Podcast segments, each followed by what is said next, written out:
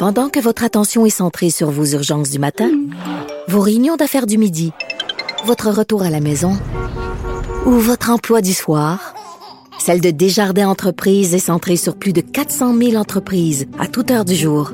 Grâce à notre connaissance des secteurs d'activité et à notre accompagnement spécialisé, nous aidons les entrepreneurs à relever chaque défi pour qu'ils puissent rester centrés sur ce qui compte, le développement de leur entreprise.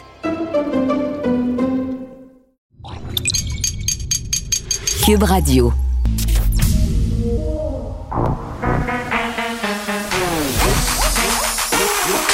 Elle a une opinion sur tous les sujets. Pour elle, toutes les questions peuvent être posées. Geneviève Peterson. Cube, Radio.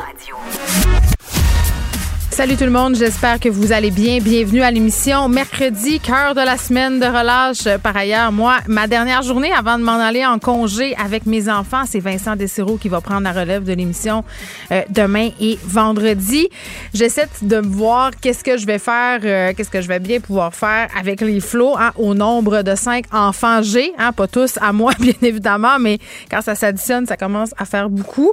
Euh, Puis là, je veux pas faire une plug, mais je vais en faire une quand même euh, sachez que j'ai payé tout ça avec mon argent. mais ma cabane à la maison, euh, qui est une initiative qui a été mise sur place pour encourager nos producteurs d'érable, euh, je me suis commandé un repas. Ça fonctionne super bien tu vas chercher ça dans l'épicerie de ton choix près de chez vous. Puis il y a vraiment des belles affaires pour vrai. Là. C'est pas des trucs un peu boboches. Là. Tu peux avoir des repas gastronomiques, tu peux commander des extras. En tout cas, personnellement, je trouve que ça faisait une superbe activité à faire avec les enfants. Comme on peut pas tellement se déplacer, là, euh, ça va venir un peu euh, briser la routine parce que c'est vrai que, euh, puis je voyais les parents autour de moi se questionner, le rendu à mercredi, ils ont un peu fait le tour. Les parents montréalais, sans dire, hein, parce que, bon, après avoir été glissé, après avoir été patiné, après avoir été peut-être au cinéma, qu'est-ce qu'il nous reste à faire? Ben rien. Puis c'est bien correct, puis c'est bien OK comme ça. Moi, je vais essayer d'être zen avec mon rien faire. Je pense que quand je vais vous revenir lundi, je vais avoir été bien à bout. puis je vais avoir hâte euh, de vous retrouver. Euh, mais voilà, euh, on va vivre ça ensemble et on va passer au travail des choses vraiment pires que ça dans la vie. on surveille évidemment ce point de presse aux alentours de 17 h. Qu'est-ce qu'on va nous annoncer au sortir de cette semaine de relâche, justement? Donc, compter du 8 mars, est-ce qu'il y aura des assouplissements sanitaires, des régions qui demandent de changer de couleur? il y a des régions où les cas sont à la baisse. Je pense entre autres à Chaudière-Appalaches on voudrait bien euh, voir abaisser les mesures sanitaires. Euh, je ne sais pas si ça va se faire. Hier, quand même, Christian Dubé a commencé à mettre la table en parlant des variants. Je pense pas qu'on doit s'attendre à un grand assouplissement. Est-ce que la question de garder les écoles fermées leur a effleuré l'esprit dans la région de Montréal? J'imagine bien que oui. Euh, même si on commence, on continue à avoir des cas quand même relativement bas. Relativement, c'est le mot important de ma phrase. 729 nouveaux cas aujourd'hui, malheureusement 19 décès. Euh, puis je vais en parler euh, avec notre prochain invité des cas parce qu'on nous l'a bien dit hier. Il y a deux courbes et c'est la deuxième qu'il faut surveiller. Benoît Barbeau est là, virologue, professeur des sciences biologiques à l'UQAM. Monsieur Barbeau, bonjour. Bonjour, Mme Bon, euh, on a parlé hier beaucoup de la montée des variants, notamment dans la région de Montréal, durant le point de presse. on a parlé du début de la vaccination de masse. Puis là, ben, on essaie d'anticiper un peu ce que le gouvernement va nous annoncer à 17h. On va diffuser par ailleurs ce point de presse euh, à Cube Radio. Euh, mais comme à chaque fois qu'on fait des annonces euh, à 17h, ça concerne les mesures sanitaires, ça concerne des décisions par rapport à ces mesures sanitaires. Et là, M. Barbeau, comme je le disais, on a mis la table un peu hier. On a prévenu les gens que les décisions seraient prises au regard de la situation actuelle par rapport aux variants. Je veux qu'on se parle des courbes. Christian Dubé hier parlait de deux courbes. Quand on regarde la courbe numéro un, celle du virus original, ça va bien. On est en dessous de la barre des 1000. On a l'air d'avoir repris le contrôle. Mais ce qu'il nous disait, M. Dubé, hier, c'est que c'était un leurre. Euh, il y a la deuxième courbe, celle du variant, et c'est celle-là qui inquiète. Là. Oui, tout à fait. En fait, euh, bien que les nouvelles sont bonnes au niveau du nombre de cas, de nouveaux cas par, jour, de nouveaux cas d'infection par jour, euh, on a vu un peu ce qui s'est passé dans les autres pays, particulièrement en Europe. Euh, les variants peuvent vraiment nous causer une situation problématique. En d'autres mots, il y a, sont sous-jacents en ce moment au nombre de cas d'infection, mais lorsque eux vont prendre plus d'importance, et c'est déjà d'y commencer, on parle de 10% des cas, nouveaux cas d'infection, eh bien, ils pourraient non seulement, évidemment, devenir encore plus prévalent, mais augmenter ce taux d'infection et ce taux de transmission. Alors, on le sait qu'ils sont plus transmissibles et c'est mm-hmm. vraiment ce, cet élément-là qui est euh, le plus inquiétant, qui est vraiment euh, sur lequel le gouvernement euh, met, beaucoup d'attention présentement. Hmm. Bon, et cette courbe du variant britannique, d'ailleurs, il y a des pays qui ont fait des sorties pour commencer à dire que ça serait peut-être le fun qu'on arrête d'associer des variants des pays. C'est comme si ça stigmatisait. Oui, en effet, c'est un petit peu trompeur, en effet. Puis au contraire, ce qu'il faut quand même comprendre, c'est que celui du Royaume-Uni, c'est parce que le Royaume-Uni est beaucoup plus efficace, beaucoup plus agressif dans leur dans leur taux de séquençage. Donc, c'est même c'est grâce à eux qu'on entend parler de ce variant. Et puis, vous avez tout à fait raison, c'est un variant, mais qui est rendu maintenant à travers la planète. Mm. Puis, il faut quand même arrêter peut-être de l'associer à un pays et trouver une nouvelle formulation pour l'identifier. Ça serait, je pense, un bon moment. Mm. Ben oui, euh, vous avez complètement raison, M. Barbeau. Et là, euh, on nous dit qu'on crible les cas dans la région de Montréal, tous les cas euh, positifs. On était à 8 à 10% des cas positifs criblés la semaine passée qui relevaient de ce fameux variant. Cette semaine, on est rendu dans l'ordre des 12 à 15% C'est une augmentation quand même considérable en sciences. Ça dit quoi? Ben, c'est très appréciable. Ça démontre justement que lorsque vous êtes face à un virus qui on parle d'une augmentation de transmission, plutôt une, transmission accrue par rapport à l'autre virus qui mm. circule ou les autres formes euh, variantes qui circulent. On parle d'une augmentation entre 30 et 70, 80% Ça semble pas être énorme, mais au niveau épidémiologie, lorsque vous avez un virus qui se transmet ainsi, eh bien, vous allez, vous pouvez justement arriver à une situation s'il y a perd le contrôle à une croissance une augmentation de cas qui est exponentielle. Et c'est vraiment là qui est la clé. On est, on est, on vaccine, on vaccine, on vaccine, mais pour que les vaccins continuent de bien fonctionner, que ce roulement continue à bien fonctionner, il faut limiter le cas, les cas d'infection. Puis mm. on a réussi quand même à le faire. Mais les variants, eux, ont vraiment des propriétés qui leur permettent de, contrecarrer tous nos plans et donc de, se transmettre encore plus activement. Puis là, on parle d'un variant, celui en guillemets du Royaume-Uni, mais il y en a d'autres en ce moment qui commencent aussi à prendre l'espace. On parle de ceux, celui entre autres de l'Afrique du Sud. Mm. Et là, en plus de ces propriétés de transmission accrue, mais là, vous commencez, et ça, on en parle depuis un, certain, un certain temps, avoir des propriétés qui les rendent un peu moins facilement neutralisables chez les personnes vaccinées. Alors, ça, ça ouvre une, toute, une réalité tout à fait différente qui fait en sorte que votre vaccin et vos formulations vaccinales qui sont basées sur le premier virus initialement qui a été mm. responsable de la, une des, un des virus, une des séquences virales qui était responsable pour la pandémie, eh bien, pourrait éventuellement avoir plus de difficultés. Et c'est pour ça, d'ailleurs, que les entreprises déjà se mobilisent pour trouver, pour arriver avec des nouvelles versions de leurs vaccins qui seraient plus adaptées aux variants. Alors, le problème des variants est autre que tout simplement le, au niveau haut de 30 toute, toute transmission, c'est important, mais il y a tout cet aspect-là au niveau des vaccins qu'il faut prendre en ben, considération. Bien, oui, parlons-en des vaccins, M. Barbeau, parce que, bon, hein, je pense qu'on on a vraiment placé notre espoir dans le début de cette vaccination de masse. On s'est dit, bon, on ne va pas se faire de cachette. La solution, c'est le vaccin. Il faut que le plus de personnes possible soient vaccinées pour avoir euh, ce qu'on appelle l'immunité collective. Euh, mais les données qu'on a à venir jusqu'à maintenant, les experts disent, écoutez, là, les variants vont prendre le dessus avant que les bénéfices de la vaccination soient substantiels. Oui. Oui, oui, oui. certainement. écoutez, on voit un peu les projections. On parle de mars, avril, euh, avec un début d'augmentation, en tout cas, qui pourrait être vertigineuse. Hmm. Euh, et, puis, c'est certain qu'on sera rendu à un pourcentage de, vaccination qui ne sera pas euh, proche de 50% aucunement en avril. Et puis, tout ça en cause aussi du fait qu'on je pense qu'il y a eu des lacunes au niveau des approvisionnements des vaccins au niveau fait au niveau du Canada, euh, qui nous a touché évidemment au Québec. Ce qui fait en sorte que oui, on, nous, en, ce moment, on c'est certain que les, les variants, en tout cas du moins notre campagne vaccinale n'est pas, ne sera pas rendue proche d'une unité collective, de sorte que les variants seront possiblement moins euh, aura moins d'impact sur notre système de, santé et sur évidemment les, les, personnes vulnérables. Ce que vous êtes en, train de dire, c'est qu'on va être dans le de tantôt? Non, ce qu'on dit, mais écoutez, ce qu'il faut comprendre en ce moment, c'est que n'empêche que les vaccins en ce moment, ils vont, ils sont bons, donc ils sont, les, la distribution va être est très active, mais, mais peu importe la situation dans laquelle on était, on doit mm. continuer d'appliquer les mesures. Alors, si, vous savez, on aurait pu faire 20-30 de, de, la population québécoise qui aurait reçu le vaccin, néanmoins, on aurait, on devrait quand même appliquer les mesures qu'on nous impose en ce moment. Et c'est tout simplement la réalité actuelle. Sauf que d'ici les prochains mois, lorsque le taux de, le pourcentage de personnes qui auraient reçu le vaccin sera plus élevé, eh bien, on va être quand même dans une situation qui pourrait être quand même favorable, mais en autant qu'on prenne les hmm. mesures nécessaires pour limiter la transmission du virus et plus particulièrement les variants.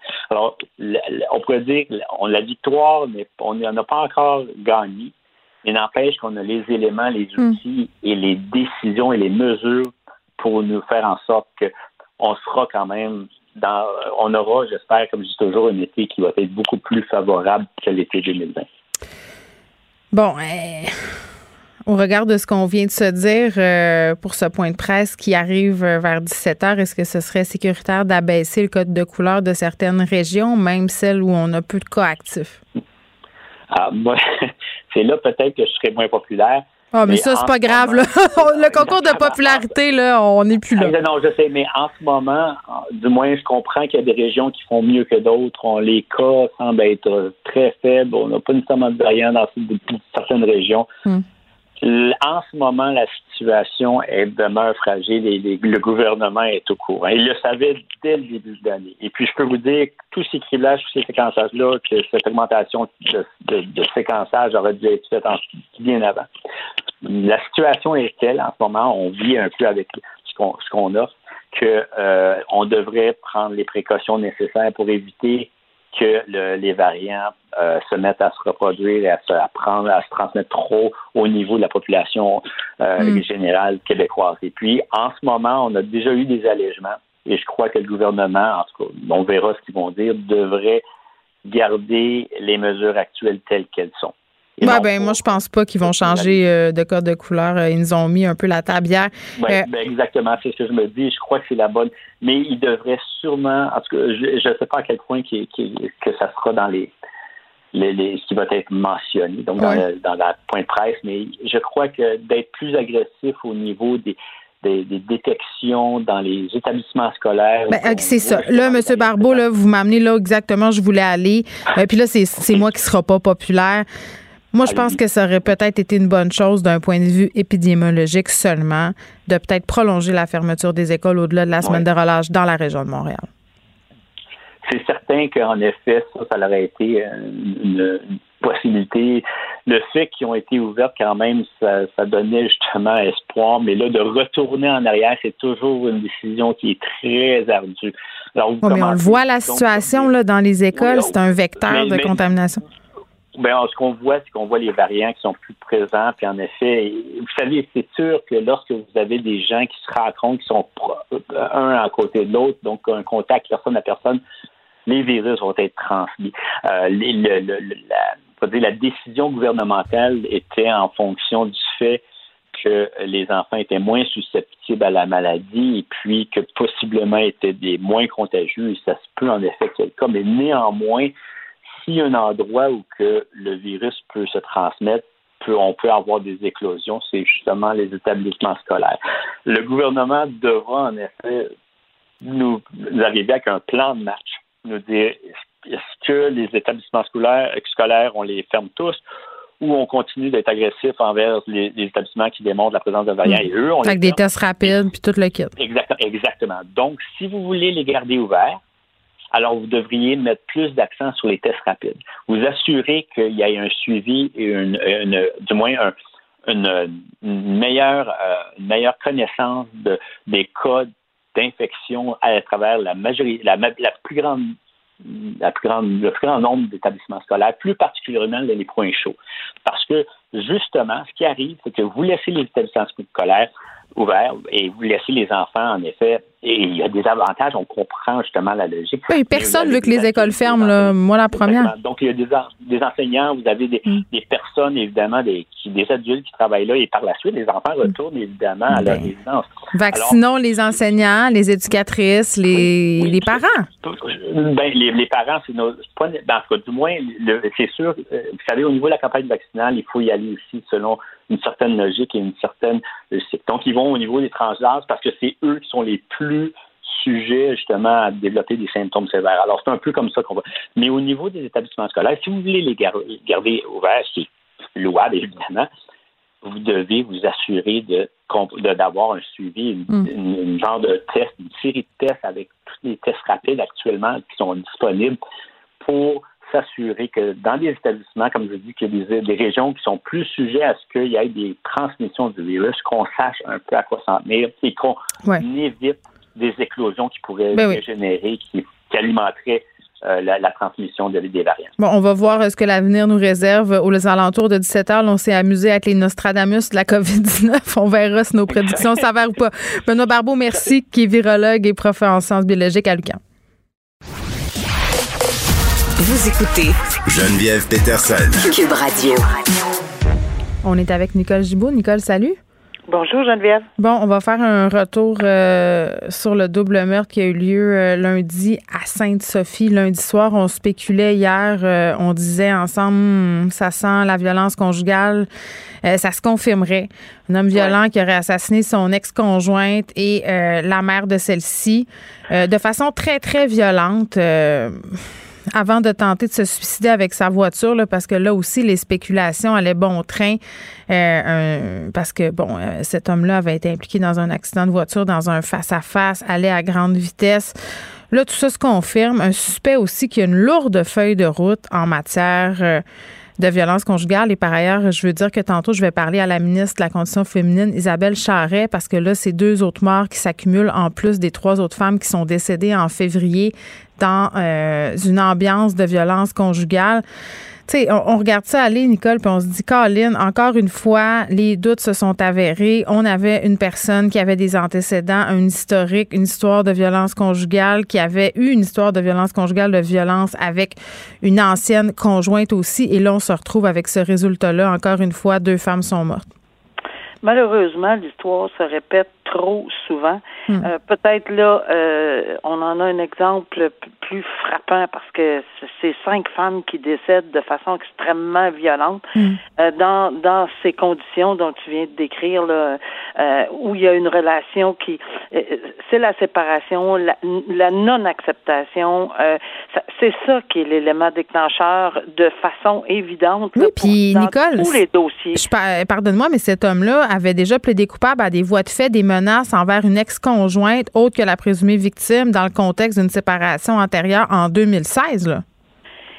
Euh, Exactement. Et tu sais, c'est tellement désolant, mais j'écoutais j'écoutais euh, des experts en psychiatrie, dont le docteur Chamberlain, que je respecte énormément, puis je j'entendais les ses propos. On, pourra jamais, et je suis d'accord euh, là-dessus, on pourra jamais arrêter complètement ou avoir mettre des mesures en place qui vont arrêter complètement ce genre de comportement, on le sait.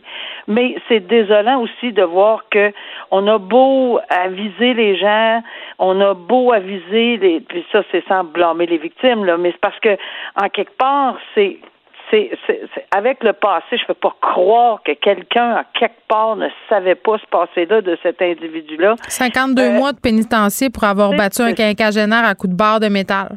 Exactement, puis violence conjugale, mais souvent, là, et moi, je, je l'ai vu, et on l'entend dans les procès, euh, oui, mais c'est toujours la personne qui va réussir. Tu l'amour est plus fort que tout. Ah oui, je vais le changer. Hein? Je vais le changer. Je vais réussir. Ensemble, on va réussir. Euh, vous n'avez pas idée comment cet amour-là est fort. Bon, on entend tout ceci. J'entendais le docteur Chamberlain à cet effet-là, puis il n'y a pas grand, grand chose à faire. Là. Je, je voyais dans ses yeux, là, c'est. On peut pas, là. on peut pas empêcher euh, les cœurs d'aimer, peu importe les circonstances. Il y a des gens qui tombent en amour avec des prisonniers, des tueurs de masse qui sont en prison. Y a, il y a, toutes sortes d'amour. Mais maintenant, est-ce que est-ce qu'on peut mettre des filtres autres? euh, on encourage, et on dit bien on encourage les amis, la famille, euh, tout le monde, tout le monde, même à lever des petits drapeaux. Mais souvent, euh, et, moi j'ai vu ça personnellement, là, des gens qui à qui on, on, avec qui on discutait qui disent oui oui mais encore là là faites-moi confiance là, quand même là alors, euh, c'est très désolant de voir que ça arrive dans des situations comme ça. Mais je pense qu'à chaque fois, on réussit, à moins que ça soit complètement quelque chose d'inconnu, là, puis que ça arrive que deux, les hmm. fils se touchent une seule fois. Mais il y a souvent un parcours malheureux avant et euh, là, on est dans des circonstances d'une violence, puis là, il y a une rage. Là. À la hache, là, moi, je suis pas spécialiste, là, mais c'est parce qu'il y a vraiment quelque chose, je vais pas aller dans les détails, mais on parle vraiment d'un de meurtre extrêmement, c'est toujours violent, un meurtre, mais commis par, par avec un geste d'une rage inouïe. Hmm que les experts diront. Oui, puis Nancy Roy, qui aurait été poignardée euh, par son conjoint alors qu'elle se trouvait dans son appartement, elle a appelé à l'aide. Euh, quand les personnes sont arrivées, était déjà malheureusement décédée. J'ai hâte de voir euh, ce hmm. qu'on va proposer, mais comme, comme tout le monde pense, on peut pas arrêter ça. Mais tu vois, moi, je vais lui poser la question tantôt à Isabelle Charret parce que, tu sais, on a bien beau investir des sommes, on a bien beau faire des plans, mettre de l'avant des mesures. Mais à un moment donné, il va falloir se regarder en pleine face, Nicole, pour vrai, là, puis se dire, il faut investir en prévention. Il faut éduquer à l'école les jeunes sur les questions de violence conjugale, sur les relations toxiques. Il faut apprendre aussi aux jeunes garçons euh, à accepter l'échec, à ne pas se définir seulement euh, par la famille, parce que souvent, euh, quand dans le cas d'une rupture, c'est la, la, perte du contrôle sur la personne que la personne avait. c'est un effondrement narcissique, c'est une blessure d'ego, c'est de l'humiliation. Il faut apprendre aux gens à gérer tout ça. Tu sais, il faut apprendre. Alors, euh, je, je, pense que oui, mais encore là. On ne pourra pas tout éviter, euh, ça, c'est sûr. C'est évident. Ben, mais, mais, on espère vraiment. En tout cas, j'espère que ça ne va pas comme ça au rythme d'un. Ben, ça n'a aucun sens, là. Je veux dire, on, se parlait la semaine passée, euh, vigile du devoir sur les meurtres conjugaux, 8 au Québec en 2020. Là, on est rendu à 5, puis on est au mois de mars. On est le 3 mars. Incroyable. Bon.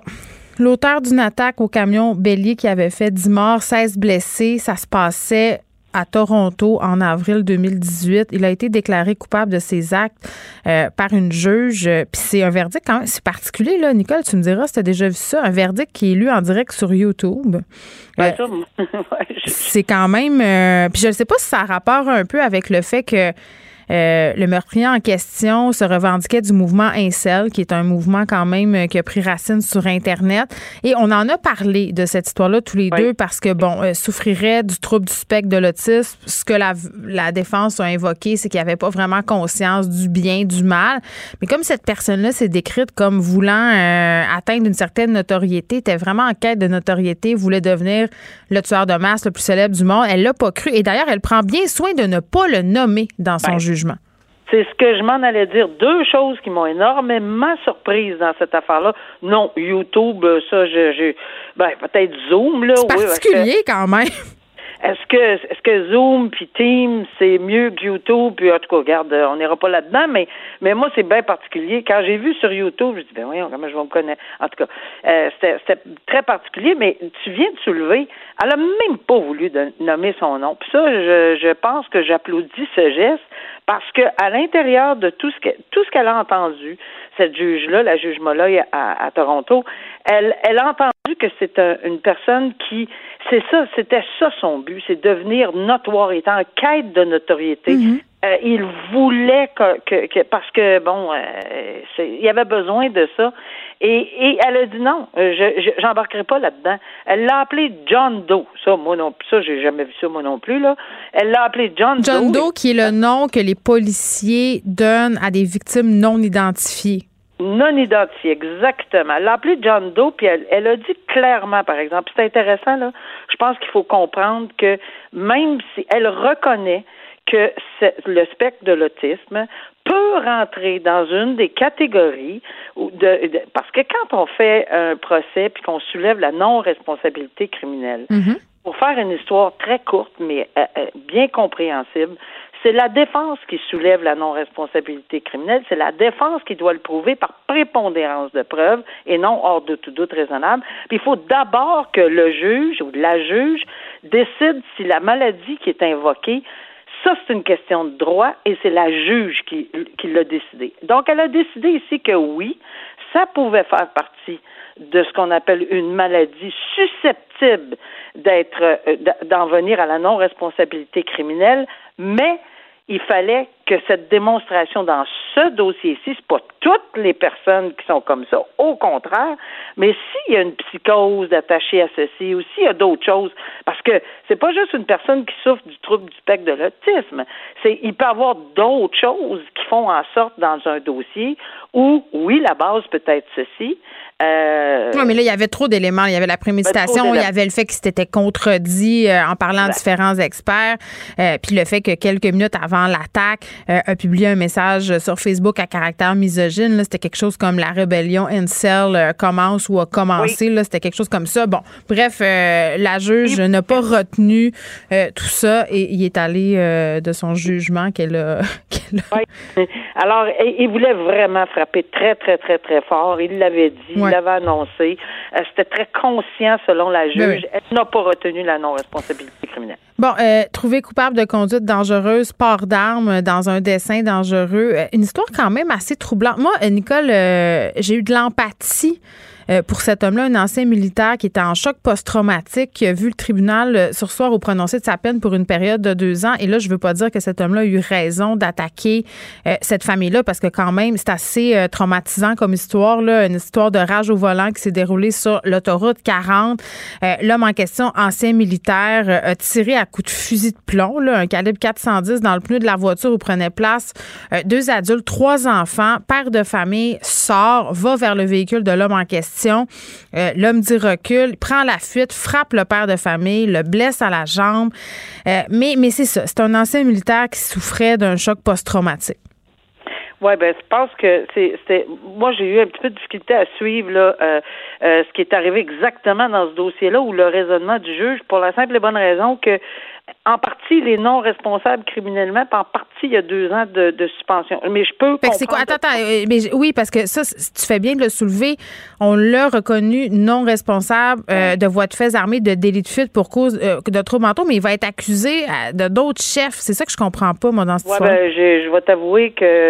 J'ai de la difficulté, là. Peut-être que c'était pas d'un c'est pas des plus clairs là, dans cet article pour moi en tout cas là euh, et, et mais je, peux comprendre que en dessous de de tout ce qui s'est passé on a voulu quand même souligner que cette personne-là euh, souffrait euh, terriblement d'un choc post-traumatique à titre de militaire.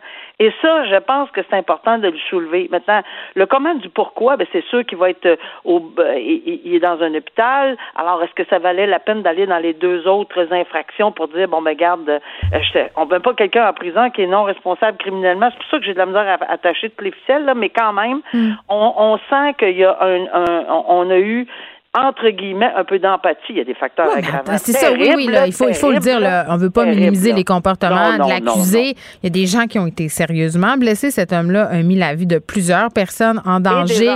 Oui, il y avait une arme chargée en sa possession. Mais je trouve que ça met en lumière quand même. On est toujours là à se déchirer à la chemise, puis à parler de santé mentale, puis c'est donc bien important, puis c'est donc bien primordial, puis belle cause pour la cause. Puis on laisse nos militaires qui sont allés euh, sur le terrain, qui ont vu des choses absolument épouvantables, on les laisse là, puis arrange-toi avec tes troubles. Merci, bonsoir. Et voilà. Et moi, je l'ai vu personnellement. Euh, c'est facile d'aller le retrouver. Il y avait un militaire qui, qui est un ex-militaire qui était monté avec un Jeep, si ma mémoire est bonne. J'ai mm. eu ce dossier-là sur la colline parlementaire à Ottawa avec des, des plein de bonbonnes de gaz. Et évidemment, j'ai eu à régler ce dossier-là. Puis j'ai, j'ai demandé qu'on, que, que, que les militaires s'en occupent. J'ai demandé que l'armée s'investisse. J'ai demandé qu'on propose des solutions dans ce dossier-là parce que il avait eu évidemment un problème là, dans, dans, alors qu'il était. Puis je pense que c'est important qu'on réalise qu'on ne fait pas juste s'envoyer des militaires, ils reviennent, puis organisez-vous avec vos troupes. Puis ça, c'est peut-être un, un exemple flagrant, là, hmm. où malheureusement, sa vie, la vie de sa famille, la vie de l'autre famille, les enfants, etc. Il y a un ensemble, euh, puis tout ça probablement relié à un, stress post-traumatique très sérieux et très hmm. sévère. Merci, Nicole. Tu seras là demain? Oui, merci. À bientôt. Au revoir. Pendant que votre attention est centrée sur vos urgences du matin, vos réunions d'affaires du midi, votre retour à la maison ou votre emploi du soir, celle de Desjardins Entreprises est centrée sur plus de 400 000 entreprises à toute heure du jour. Grâce à notre connaissance des secteurs d'activité et à notre accompagnement spécialisé, nous aidons les entrepreneurs à relever chaque défi pour qu'ils puissent rester centrés sur ce qui compte, le développement de leur entreprise.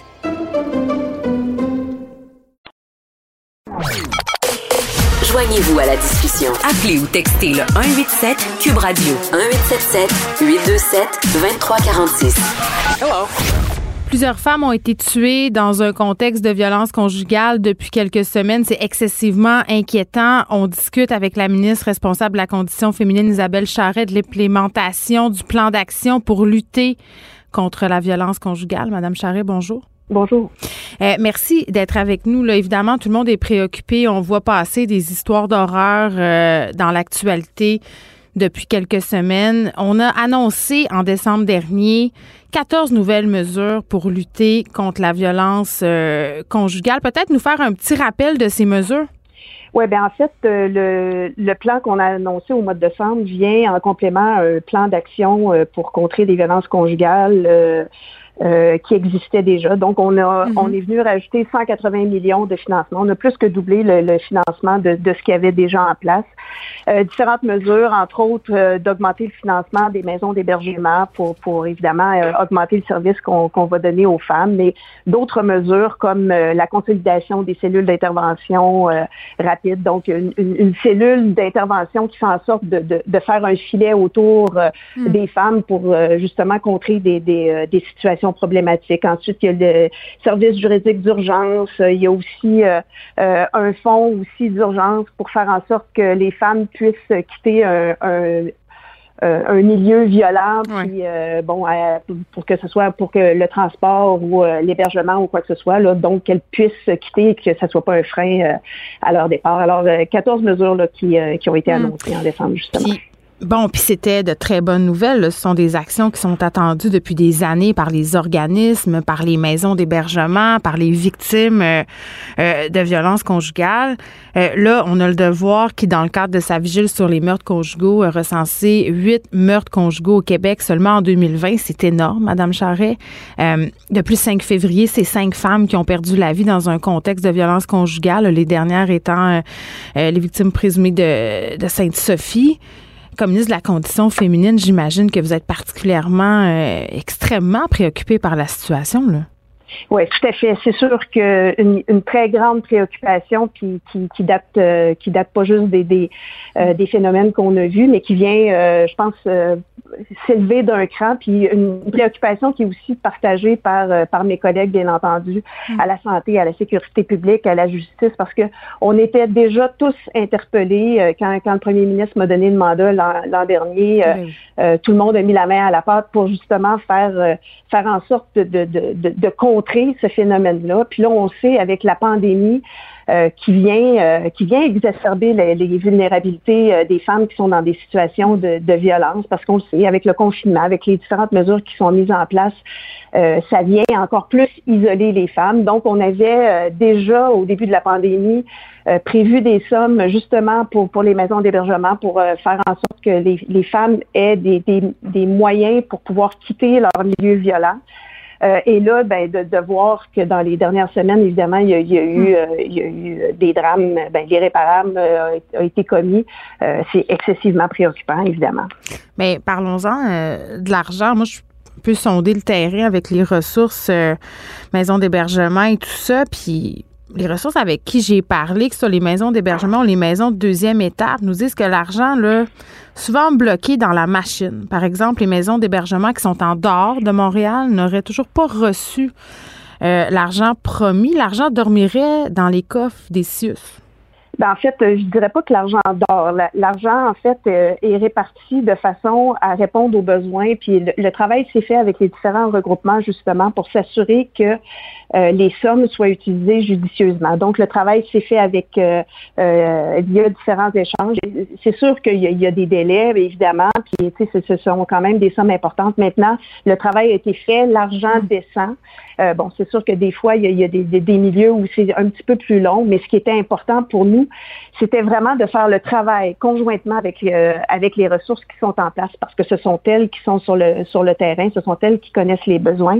Alors, c'est les, les, sommes ont été euh, travaillées de sorte que on va répondre le, mieux qu'on peut avec euh, les sommes qu'on a pour pour répondre aux besoins des, des femmes en situation de violence. Des maisons d'hébergement qui n'ont pas encore reçu la lettre de confirmation du financement. Oui, ben là, en fait, les, les, euh, les, budgets ont été approuvés et tout ça. Là, mm-hmm. euh, ça se peut que, que, sur le terrain, puis je peux, je peux pas vous dire spécifiquement quelle maison a eu euh, quel argent. Par contre, je peux vous dire que le travail a été fait conjointement avec eux pour s'assurer que ça descende dans les milieux et que ça réponde aux besoins. Mais, mais, mais oui, puis ça, je le comprends à ce bout-là. Mais tu sais, je me dis, bon, quand tu as des maisons d'hébergement, puis surtout les maisons de deuxième étape, là, c'est ce qu'elles m'ont dit, représentantes de ces maisons-là, qui ont dû se battre toute l'année pour avoir de l'argent, qui vont finalement recevoir là à quelques semaines du moment où ils doivent clore leur budget. Euh, là, ils ont encore dû négocier avec le gouvernement pour s'assurer qu'ils puissent dépenser cet argent-là durant le reste de l'année, pas juste dans les trois semaines restantes avant la fin de leur année financière. Ça, semble être beaucoup de jobs finalement obtenir l'argent promis, puis c'est pas du temps qu'on met sur aider les victimes. Commence à trouver ces maisons-là que la pandémie a le dos large pour expliquer les délais, Madame Charest? Ben, en fait, on pourrait euh, revirer la, la situation de, de, dans le sens qu'on a pu mm. injecter 180 millions d'argent neuf pour contrer les violences conjugales. Euh, donc, je pense que c'est sûr qu'il y a un travail qui demeure à faire. Maintenant, on met des moyens en place pour justement mm. euh, venir sécuriser les femmes. Euh, bon, le, travail euh, doit se faire aussi en, en, harmonie avec les différents acteurs sur le milieu. Il y a des délais, ça j'en conviens, mais moi, ce que je trouve qui est important, c'est qu'on met en place des mesures et puis qu'on va euh, justement faire en sorte que on, va essayer de contraindre ces, ces, ces, euh, mm. ces situations-là parce que ce n'est pas acceptable. Ben oui, puis faut, on met en place des mesures, on fait des campagnes et tout ça, mais à un moment donné, il faut que ça soit concret, il faut qu'on ait des actions. Euh, puis ça, je pense que vous êtes préoccupé par ça, là, je l'entends bien. Euh, oui, tout à fait, mais en fait, les actions, elles sont là, puis il y en a plein qui sont déjà en mm. place. Maintenant, c'est sûr qu'on est dans une situation qui est, qui est, qui est qui est problématique, qui vient, euh, tiens, on sait, on est dans une dans une situation exceptionnelle de pandémie et maintenant, il y a évidemment plein de choses qui ont été faites là, puis euh, que ce soit les cellules d'intervention, que ce soit hum. euh, l'étude de dangerosité, que ce soit les campagnes de sensibilisation. Maintenant, c'est sûr qu'on est placé dans une situation où les femmes sont encore plus isolées du fait qu'on est en pandémie puis qu'on est euh, contraint à rester à la maison. Donc, elles arrivent maganées, là. Elles arrivent maganées plus que jamais dans les ressources, euh, Madame Charest. Tout, à fait. Et, là, c'est sûr que les, moyens qu'on met en place ne sont pas des moyens qui sont instantanés et tout d'un coup, ça va régler la situation. Alors là, dans une situation où euh, euh, le problème est exacerbé, je pense que là, c'est important, comme, comme tout le monde autour, d'avoir un éveil, puis d'avoir une certaine responsabilisation, de, de se dire, Là, on est dans une situation précaire. Ça se peut qu'il y ait des femmes qui soient dans des femmes de notre entourage qui soient dans des situations de violence. Alors, il faut vraiment rester à l'affût parce qu'il y en a des ressources. Il faut amener les femmes à aller vers les ressources. Il faut trouver les moyens de les, sortir de cette situation-là. Mais j'en appelle à tout le monde. Puis une chose aussi qui est importante de se rappeler, c'est que les, euh, les violences surgissent souvent, plus souvent dans des situations de rupture. On le sait avec la pandémie, il y a plus de ruptures. Mm. Alors, il faut vraiment rester éveillé, se responsabiliser, puis de, euh, en fait, de se responsabiliser comme, comme, puis je parle pas des victimes, là, je parle des gens qui sont autour des victimes. Oui, l'entourage. Mais, mais, mais Madame Charest, ça m'amène à, à, vous parler des signes précurseurs, parce que moi, un des trucs qui m'inquiète particulièrement, je pense que ça inquiète les gens aussi, là, c'est quand on regarde tout ça aller, les cas qu'on a eu dernièrement, euh, j'ai l'impression, les gens ont l'impression qu'il y a une certaine perte de contrôle de la part du système. Les cas s'accumulent. Souvent, on avait des signes précurseurs. Parfois, c'était quasiment chronique d'une mort annoncée. Des gens qui avaient fait des plaintes à police, euh, des agresseurs qui euh, ont été relâchés malgré des bris de conditions, malgré le fait qu'à répétition avaient eu des comportements, des propos menaçants envers leurs présumées victimes. À un moment donné, c'est difficile de pas devenir cynique par rapport à tout ça. Qu'est-ce qui va être fait en ce sens-là? Parce que c'est pas normal qu'on ait, entre guillemets, des personnes qui sont en liberté puis qui représentent clairement une menace puis qui le manifestent clairement et que ces femmes-là euh, se retrouvent avec rien, personne pour les aider à attendre, si on veut, que leurs agresseurs viennent mettre fin à leur jour? Oui, ben euh, vous savez qu'il y a eu le comité d'experts sur l'accompagnement des, des, euh, des, victimes de violences conjugales, violences sexuelles, qui a émis 190 recommandations. Donc, c'est sûr que ça, c'est un, vaste chantier sur lequel on travaille. Il y a déjà, comme je le disais, des, des actions qui qui ont commencé, puis on est au, on est au travail. On, on est vraiment là-dedans euh, euh, à deux pieds, puis je suis là-dedans aussi avec euh, avec mes collègues élus. C'est un comité transpartisan qui sont à la, mise en place. Puis ça, ça vient faire intervenir plein de milieux. On, on, parle de la justice, on parle de la sécurité publique, on parle de la santé, mm. on parle de la famille, on parle de l'éducation. Oui, mais justement, c'est rendu le dossier du fameux bracelet électronique là, qui pourrait supposément prévenir certains meurtres oui, on est dans l'étude de, fiabilité, de, de faisabilité euh, présentement. On est là-dedans. Euh, puis encore une fois, ça, c'est pas des choses qui se font de, de, façon instantanée. Mais maintenant, je pense que là, ce qui est important de, de se rappeler, c'est que il y a des mesures qui sont en place. Mais là, j'en appelle parce qu'on est dans, un, dans, dans, une situation quand même d'urgence avec la pandémie. Alors, euh, tu sais, je pense que c'est important de, de comme individu de sensibiliser justement mais Vous ne pouvez pas pelleter la responsabilité sur les gens, sur les entourages des victimes. Il faut, il faut des actions. Pas en train Ouais, je suis pas en train de pelleter la responsabilité. Je vous dis qu'il y a des, il y a des, euh, il y a des mesures, il y a des moyens, il y a des actions qui se font.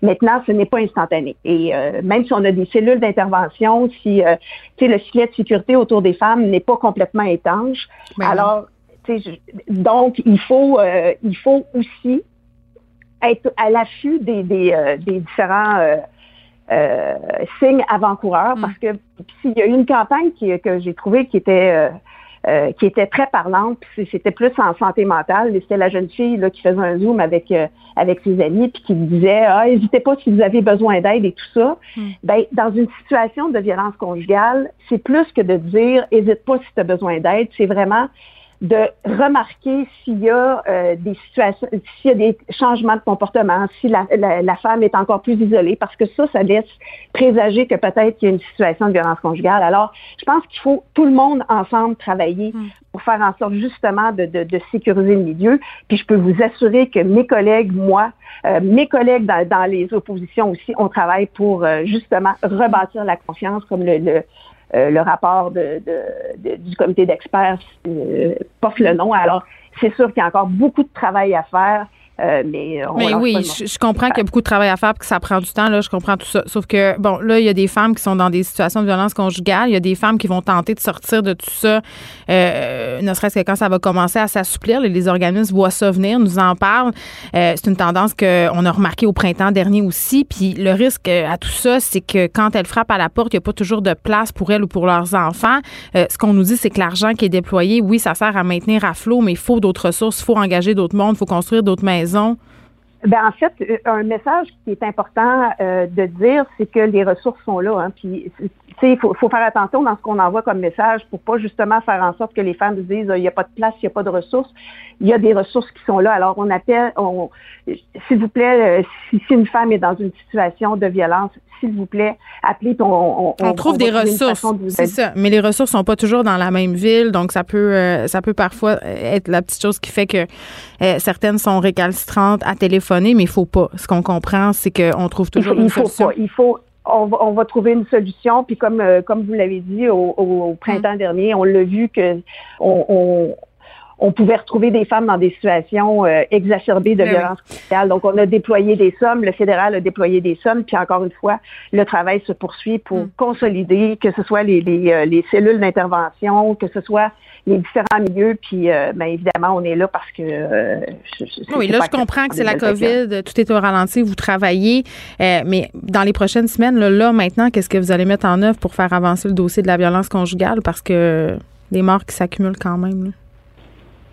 Ben, on, on continue toutes les actions qu'on a. Il va y avoir euh, des, des- des, euh, régions qui vont se raj- rajouter dans les cellules d'intervention. Il y a un travail qui se fait aussi avec mon collègue, euh, bon, sur, sur euh, euh, le- les, les- les travailleurs sociaux, comment ils peuvent intervenir plus rapidement, puis présenter les, euh, euh, les mesures qui sont en place. Euh, mais encore une fois, je pense que là, tout de suite, là, ce que j'ai envie de dire, là, si vous soupçonnez qu'il y ait une situation de violence conjugale autour de vous, s'il vous plaît, appelez à l'aide, euh, puis sensibilisez euh, tout votre monde que- qu'il ne faut pas que les femmes restent dans des situations comme ça. Bon, dans un autre ordre d'idée, euh, Madame Charret, puis ça fait un peu bizarre de parler de ça après avoir parlé d'homicides conjugaux, là, mais euh, bon, ce soir, on va avoir ce point de presse euh, qui portera sur les mesures, entre autres, annoncées pour le 8 mars. Plusieurs acteurs du milieu sportif réclament qu'on ait le droit de pratiquer des sports d'équipe en zone orange. Vous avez tout par rapport à ça? Ben, le- les travaux se font en fait, euh, tous les protocoles, tout le travail avec euh, les différentes fé- fédérations euh, a été fait auprès de la santé publique. Euh, maintenant, on attend le go de la santé publique pour pouvoir les mettre en application. Une chose par contre, le sport d'équipe peut se faire euh, à l'extérieur. hein. Le- ce, qui, ce qui est problématique, c'est plus les, les euh, les, les lieux d'entraînement Ouais. à l'intérieur. Maintenant, il peut y avoir une forme d'organisation. Euh, on peut avoir un rassemblement de huit personnes à l'extérieur qui respectent les règles sanitaires. Alors ça, je pense qu'il il faut prendre euh, cette opportunité-là. Je sais que c'est bien mince, puis je sais que ça- ça ne satisfait pas les, les groupes sportifs, mais je peux vous assurer que tout le travail a été fait auprès de la santé publique, les représentations. de- ça, fait, ça fait un an qu'on travaille là-dessus euh, et on attend le goût tout simplement de la santé publique pour pouvoir euh, les mettre en application. Très bien. Isabelle Charret, merci. Isabelle Charret, qui est ministre responsable de la condition féminine. Pendant que votre attention est centrée sur cette voix qui vous parle ici, ou encore là, tout près ici, très loin là-bas, ou même très, très loin. Celle de Desjardins Entreprises est centrée sur plus de 400 000 entreprises partout autour de vous. Depuis plus de 120 ans, nos équipes dédiées accompagnent les entrepreneurs d'ici à chaque étape pour qu'ils puissent rester centrés sur ce qui compte, la croissance de leur entreprise.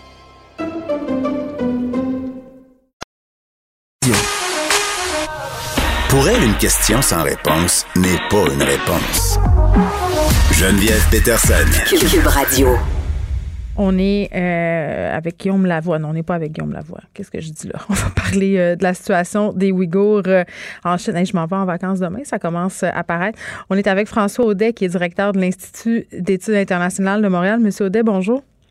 Oui, bonjour. Bon, on réagit à des documents internes du gouvernement chinois qu'a obtenu euh, le Globe and Mail qui détaille l'utilisation des Ouïghours, une minorité musulmane, dans les usines chinoises, techniques d'assimilation utilisées par le régime. On en parle quand même depuis déjà quelques temps. Euh, quelques mois, on a commencé dans les médias à s'intéresser aux Ouïghours. Euh, les gens qui s'intéressent davantage à la politique internationale sont bien au fait de tout ça, mais pour le grand public, là, quand même, c'est très peu longtemps euh, que même ce mot-là, le Ouïghour, est connu.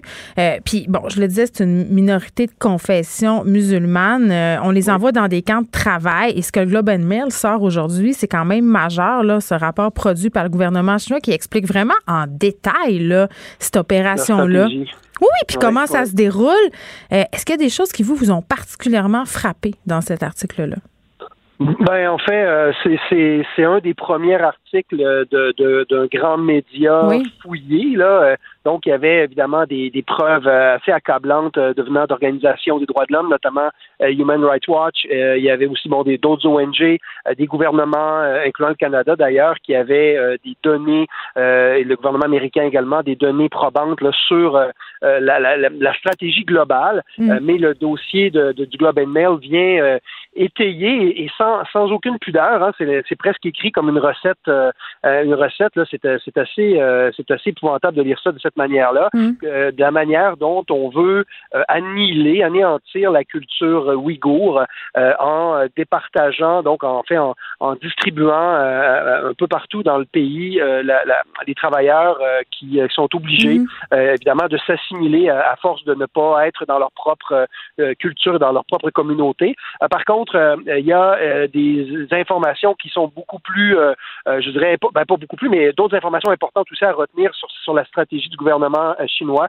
Et, ça, pour moi, c'est très grave, notamment donc également d'empêcher la reproduction hein, de la communauté ouïghour par certaines techniques là, donc notamment d'empêcher les femmes littéralement d'avoir des enfants. Alors on est, on est, on ça va jusque là. Alors c'est pas juste. Oui, on a lu des histoires de trafic d'organes, ou aussi de culture d'organes.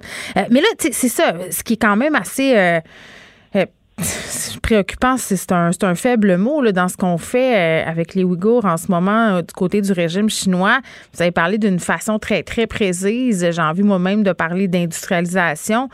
c'est difficile de pas, quand on parle de ce système-là qui a été mis en place pour, si on veut les reprogrammer, les utiliser, les faire travailler, ces gens-là qui meurent aussi parfois dans des camps de travail, c'est dur de pas faire le lien avec la façon systémique dont les Juifs et les autres communautés ont été ciblés durant la Deuxième Guerre mondiale. Ça fait beaucoup penser à ça, M. Odès. C'est moi qui exagère, qui capote?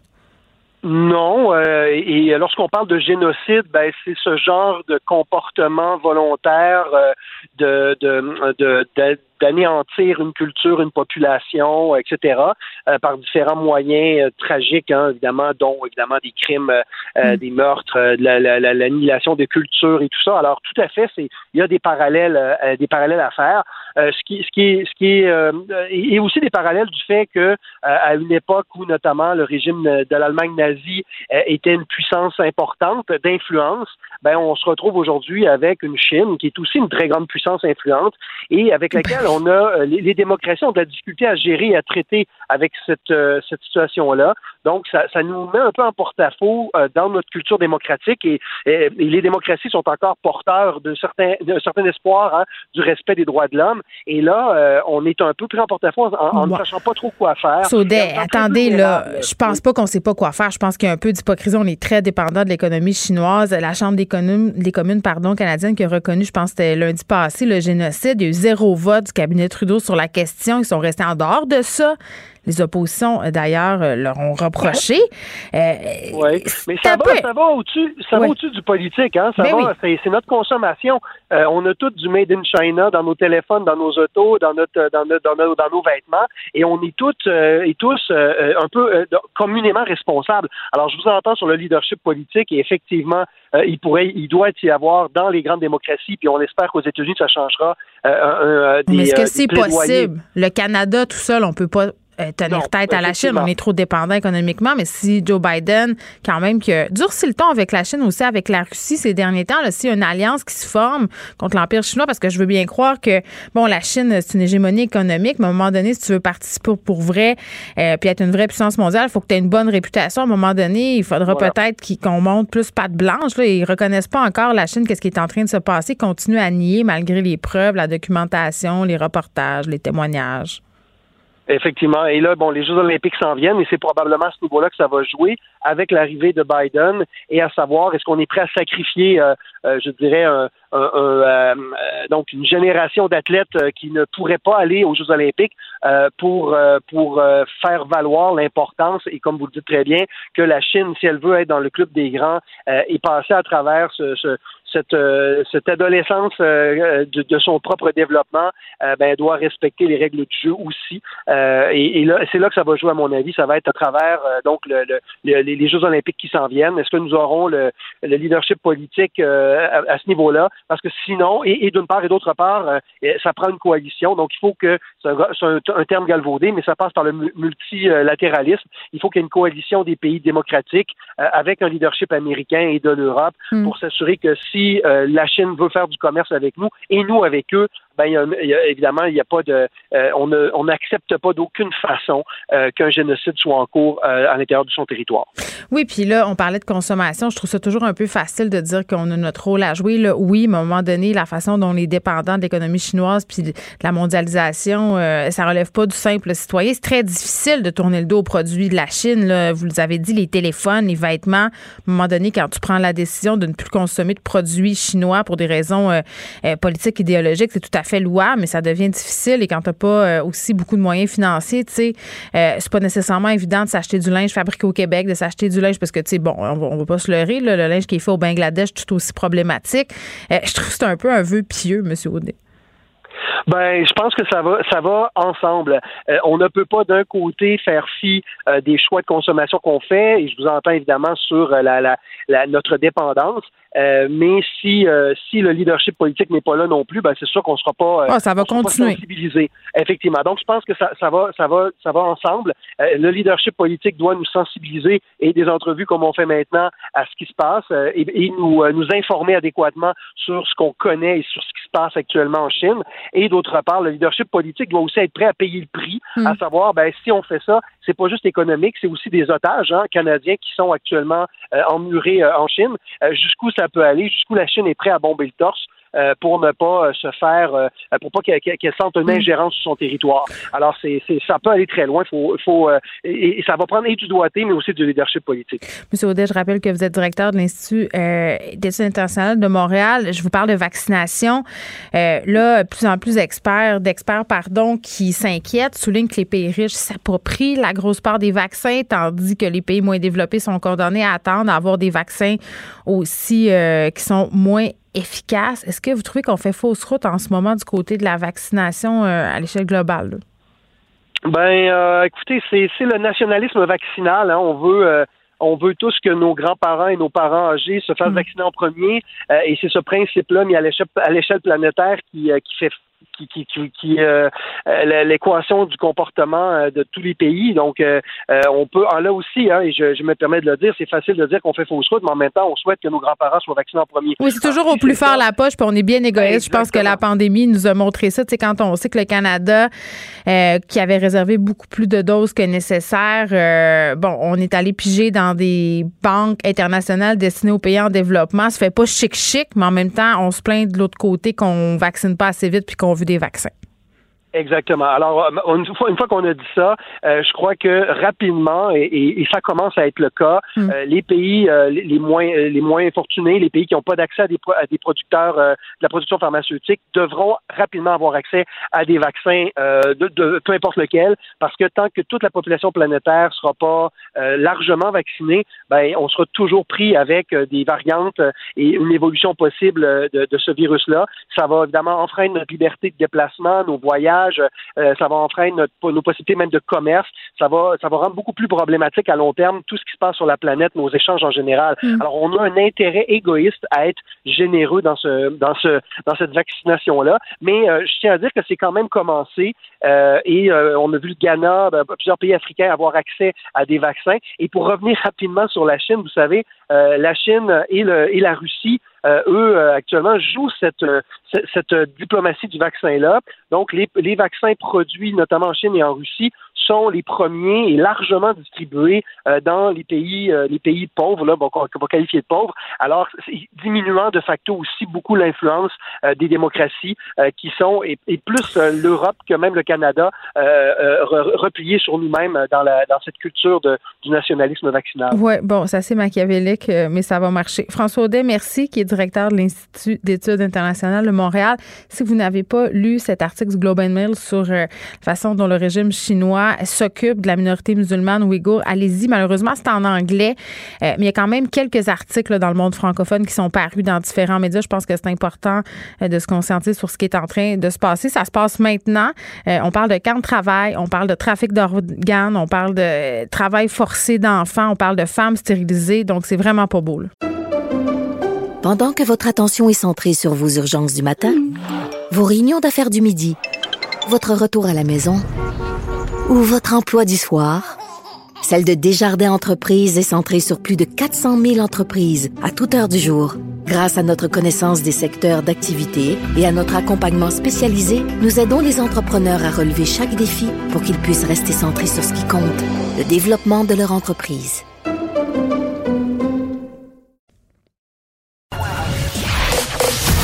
Vous écoutez Geneviève Peterson. Cube Radio. On, s'inquiète beaucoup des effets de la pandémie euh, pour différents secteurs. On parle de fermeture de commerce, euh, de PME, conséquences aussi sur les familles, sur le couple. Et là, euh, je pense qu'on peut pas se cacher que pour certaines personnes, des personnes qui sont peut-être davantage défavorisées, mais pas que, il va avoir des conséquences financières à cette pandémie-là. Certains consultants en économie familiale craignent une vague de problèmes financiers, de faillites. Suite à la pandémie, on parle avec Anne Lagacé, qui est consultante budgétaire à l'Association coopérative d'économie familiale de la Rive-Sud de Montréal, ACEF pour les intimes. Madame Lagacé, bonjour. Bonjour Geneviève. Bon, écoutez, moi, je savais même pas que ça existait, des consultants en économie familiale. Je pense qu'à une certaine époque de ma vie, j'aurais eu avantage à faire appel à vos services. Qu'est-ce que vous faites exactement? Oh boy, on offre beaucoup, beaucoup, beaucoup de services qui est en lien avec, euh, ben, avec la sphère du budget, mais en, en gros, surtout avec toute, notre, euh, notre euh, facette de vie de consommateur. Donc, le budget, ça vient des fois aussi souvent dans notre société aujourd'hui avec l'endettement Oui. et les droits de la consommation aussi. Dans le plus concret, on aide les gens euh, au niveau de l'information, on donne des, des rencontres solutions aux dettes euh, plus de trois fois par mois, euh, entièrement gratuites, que les gens les gens viennent entendre parler euh, de c'est quoi le dossier de crédit, euh, comment ça fonctionne, qu'est-ce qui arrive quand on a une dette, c'est quoi les- la trajectoire d'une dette, c'est quoi nos recours, c'est quoi nos, nos obligations aussi. Puis qui vient vous Euh, voir? Ah, c'est très varié. Ah oui? Il y a encore une petite majorité où que c'est plus euh, c'est plus des femmes qui consultent, mais ça Ah. tend à, à réduire cet écart-là beaucoup. Euh, c'est une belle amélioration. mais euh, mais c'est ça, au niveau du budget, je dirais la moyenne est peut-être autour de 60 000, entre 40 et 60 000 plutôt, mais j'en, j'en ai vu à 200 000, puis j'en ai vu avec un budget d'aide sociale aussi. là. OK. Donc, euh, je comprends que tout le monde peut faire appel à vos services. Que oui. Là, on pourrait s'attendre, Madame Lagacé, avec ce qu'on vit en ce moment, euh, à ce que vous ayez reçu un nombre élevé d'appels durant euh, la pandémie. Mais ce que je comprends, c'est que c'est plutôt le contraire. Vous avez moins d'appels que les années précédentes. Euh, Est-ce que c'est parce que notre santé financière va mieux? On dirait que je doute. je partage le doute. Euh, On n'a pas les chiffres pour vraiment tabler là-dessus, mais ça me fait vraiment l'impression que les gens ont plus mis euh, des stratégies temporaires en place. Donc, euh, on étire les stratégies temporaires tant qu'on est dans une situation temporaire. Puis, bon, tôt ou tard, ça va finir par nous rattraper. C'est quoi les stratégies, euh, pardon, les stratégies temporaires, vous voulez dire, pour aller chercher d'autres fonds, c'est-à-dire utiliser le crédit, faire des demandes de prêts? Oui, ou sinon des reports de paiement comme on a eu, euh, on a eu des Ouais. congés en, en première vague. Euh, sinon, effectivement, la carte de crédit, la marge de crédit, ça, c'est des recours qu'on Mm. qu'on qu'on voit souvent, ou encore euh, juste tarder. des fois, on reporte et plus on J'ai reporte. déjà fait ça, moi. Déjà reporté beaucoup, beaucoup de choses. Euh, mes factures d'impôt aussi. Et j'ai un petit conseil à donner aux gens. Si toi, tu oublies l'impôt, elle, elle t'oublie pas. Euh, ben, parlant d'impôt, là, ça. moyen de prendre entente. Ben c'est vrai. Puis là, en temps normal, j'imagine que les gens, ce temps-ci de l'année, vous appellent beaucoup pour ça. là. Les impôts s'en viennent. Euh, des travailleurs autonomes aussi euh, qui ont des arrières TPS, TVQ. Certaines personnes qui sont pas capables encore de venir à bout des dépenses qu'ils ont effectuées durant le mois de décembre, même si on est rendu au mois de mars? Eh, bon, effectivement, ça, c'est le, le, le pattern, si je peux dire, qu'on voit, qu'on voit souvent. Mm. Mais, euh, mais actuellement, on a plus d'appels pour avoir des cliniques d'impôts. On n'est pas encore rendu, euh, oups, on a des dettes, qu'est-ce qu'on fait? Mais on, sait que ça s'en vient. On sait que ça s'en vient. Mais, euh, mais on est prêts. Ces gens-là, on, on souhaite surtout leur, leur rappeler que des solutions, il y en a toujours. Il y en a au moins sept. On parle souvent de faillite, on voit souvent les publicités de, des syndics. On entend un peu moins souvent parler du dépôt volontaire, de la vente d'actifs, de la négociation avec les créanciers. Nous, on regarde toujours, toujours les sept solutions qui existent. Puis, il ben, faut savoir que des fois, c'est une combinaison d'une, deux ou trois solutions Ouais. qu'on peut ve- venir mettre sur une ligne du temps. Euh, bref. Mais mettons, OK. Mais mettons, Mme Lagacé, que moi, je me décide à aller vous voir pour régler mes problèmes Oui. financiers dans une situation euh, totalement fictive. là. Euh, Est-ce que c'est gratuit? Oui, c'est entièrement gratuit, c'est entièrement confidentiel aussi. Et nous, on, on est là, on prend le temps avec la, avec la personne parce que quand on parle de budget, euh, oui, il y a de l'information, oui, il y a de l'éducation à aller faire, mais on parle aussi de besoins, on parle d'émotions, on parle d'habitudes de vie, on parle de relations avec l'argent, de relations avec les pères. Donc, on va vraiment dans, dans le détail, puis on parle des priorités de la personne, de ses valeurs, de qui elle est pour pouvoir arriver à, ben, à des solutions qui sont adaptées, personnalisées, personnalisées, qui Mm. vont tenir la route pendant longtemps pour. euh, Ben, parce que, ouais, j'ai l'impression que c'est un peu ça, le nerf de la guerre, euh, quand même, parce que euh, avant de se rendre dans une situation où c'est difficile euh, de voir clair, où c'est difficile aussi de voir le bout, là, des fois, quand tu dois beaucoup Mhm. d'argent, ça peut devenir vraiment, vraiment très, très décourageant. On a l'impression qu'on s'en sortira jamais, on a l'impression qu'on n'aura plus jamais de vie. J'ai l'impression que tout ça, ça relève quand même du fait qu'on manque d'éducation économique au Québec. Là, on, Beaucoup de personnes arrivent à l'âge adulte en sachant pas vraiment justement rien euh, tant que ça de tangible par rapport à- aux emprunts, euh, aux dossiers de crédit, à l'investissement, aux hypothèques. Euh, à un moment donné, euh, ben, j'imagine un que vous le constatez ce manque d'éducation là sur le terrain? sous, sous différents angles. Mais je pourrais peut-être juste faire du pouce là-dessus en disant juste ma formation, ça a duré à peu près un an avant que j'en aille assez en magasin. C'est un grand domaine, Ouais. euh, la consommation, le budget, les dettes. Il y, a, il y a beaucoup de lois imbriquées dans tout ça, donc il y a beaucoup de connaissances à avoir. Euh, oui, l'éducation, ça passe par là. Euh, nécessairement, ça va, ça va aider. Là, Non, on mais à l'école, au secondaire. cours obligatoire. Ouais. Effectivement, ça joue au yo-yo, ça c'est le fun que là, que là, ce soit là. Euh, ça serait bien que ça reste. Mais c'est quand même pas suffisant parce qu'un coup qu'on sort du secondaire, en fait, en cinquième secondaire, on a une initiation, on sauve vers le vers le monde, puis après ça, on vit la réalité. Là, on passe de la, de la théorie à la pratique, puis souvent, Ah, il y a tellement tentant, on se fait mais oui, on se fait solliciter de toutes parts. euh, euh, puis moi je le vois là, euh, puis je veux pas sombrer dans le discours de ma tante, mais tu sais mettons le mode de vie qu'on montre sur Instagram, euh, si je me fie à ce que je vois là, moi j'ai même pas les moyens de me le payer là. Les gens sont toujours en voyage, les gens se louent des chalets, les gens sont beaux, sont gentils, ont toujours des vêtements, toujours des beaux chars. Euh, Ah c'est ouais. difficile de pas succomber aux sirènes de tout ça parce qu'on se définit beaucoup par nos avoirs, puis on se projette beaucoup, puis on veut nous aussi avoir des belles photos. Tout à fait. Tout à fait. Puis ultimement, bon, des fois, n'importe qui peut embarquer dans cette valse-là Mais oui. facilement.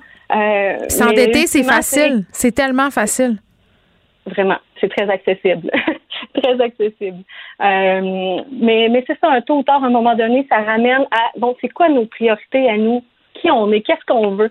Euh, puis souvent, la quiétude financière, ça devient ça devient une priorité tôt ou tard. Là. Après Mm. avoir jonglé avec tout ça, puis à s'être cassé la tête longtemps, euh, Ben oui. souvent, on se dit, ben, non, non, finalement, moi, Je veux régler c'est- ça. C'est ça. Puis, Ouais. euh, bon, quand on, quand on prend le temps de mettre ça sur un plan, de coucher ça sur papier, ça devient tellement agréable, paisible. Les- les Bon, agréable et paisible, je le sais pas, là, Oui. mais voir un début de solution, euh, ça, je le vois. Anne Lagacé, merci, consultante budgétaire à l'Association coopérative d'économie familiale. Puis, tu sais, pour vrai, là, cette réflexion-là sur l'argent, c'est jamais le fun d'y penser. Là. Moi, c'est le sujet que je déteste le plus, l'argent. J'aille ça en parler, euh, j'aille ça le vivre, j'aille ça euh, avoir l'impression de prendre les bonnes décisions responsables. Trouve ça plate. C'est que je te dis, je trouve ça infiniment plate. Mais une des affaires que je trouve plate, c'est justement le manque de connaissances. Moi, ça m'a pris beaucoup de temps dans ma vie avant de me rendre compte que mes décisions financières avaient des conséquences. Non seulement des conséquences maintenant, mais des conséquences à long terme. Puis je trouve que quand tu es plus jeune, euh, quand tu es ado, tu pas capable de mesurer ça. C'est un sentiment euh, d'être immortel. Tu te dis, bah, la retraite, c'est tellement loin, j'arrêterai jamais de travailler. Tu penses jamais au problème, puis tu as accès au crédit. Puis moi, à mon sens, c'est là qu'il est le véritable problème, euh, jumelé à un manque d'éducation économique. Quand tu donnes des cartes de crédit à des jeunes, même si la limite n'est pas élevée, qu'est-ce que tu leur apprends? Tu leur apprends, oui, à gérer du crédit, mais la plupart du temps, tu leur apprends à prendre cet argent-là, qui n'est pas leur argent à eux, et à l'utiliser comme si c'était le leur. Et c'est là que ça devient un problème parce que c'est facile de dépenser 500 dollars qui nous appartient pas, beaucoup plus compliqué de le rembourser, de le gagner. Puis à un moment donné, tu embarques dans cette spirale-là, tu t'endettes, tu t'endettes, tu t'endettes, puis on te donne toujours plus de crédit. Puis là, bang, tu te retrouves à un moment donné, 25, 26, 27 ans, tu dois 15 000 sur trois cartes de crédit, puis tu gagnes 45 000 par année. Je m'excuse, là, mais ça prend pas mal de temps à rembourser. Il y a des gens qui s'en sortent pas. Puis moi, je t'en qu'on pèle ça sur le dos des consommateurs. Oui, il y a des choix qu'on fait. Euh, on a le libre arbitre, tu as le choix d'embarquer dans la société de consommation ou pas. Mais quand on nous présente euh, la réussite sociale comme étant de posséder des objets, comme étant de ressembler à une certaine affaire, comme étant euh, de s'acheter telle maison puis d'avoir tel char, on peut pas en vouloir aux gens de vouloir embarquer là-dedans. C'est excessivement difficile de résister aux sirènes de la consommation, mais rendre le crédit moins accessible, ça serait déjà une très bonne chose, surtout pour les jeunes. Pendant que votre attention est centrée sur cette voix qui vous parle ici, ou encore là, tout près ici, très loin là-bas, Ou même très, très loin. Celle de Desjardins Entreprises est centrée sur plus de 400 000 entreprises partout autour de vous. Depuis plus de 120 ans, nos équipes dédiées accompagnent les entrepreneurs d'ici à chaque étape pour qu'ils puissent rester centrés sur ce qui compte, la croissance de leur entreprise.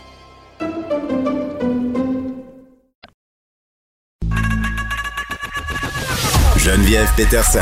Une animatrice pas comme les autres. Cube Radio. On est actuellement véritablement dans une période d'une mer calme, sur un plateau, pas, pas trop de vagues. Ça descend pas. Mais en dessous, il y a des requins. Puis ces requins-là, là, je vais vous les dire, c'est les variants. Ça, c'était hier, là. Hier, au point de presse, docteur Rosso Arruda qui parlait de requins, parlant des variants, mais ça a l'air que les requins sont juste à Montréal puis que le reste du Québec va pouvoir se baigner dans la mer parce que, bon, on spéculait tantôt sur ce qui devait être annoncé au point de presse de 17 heures.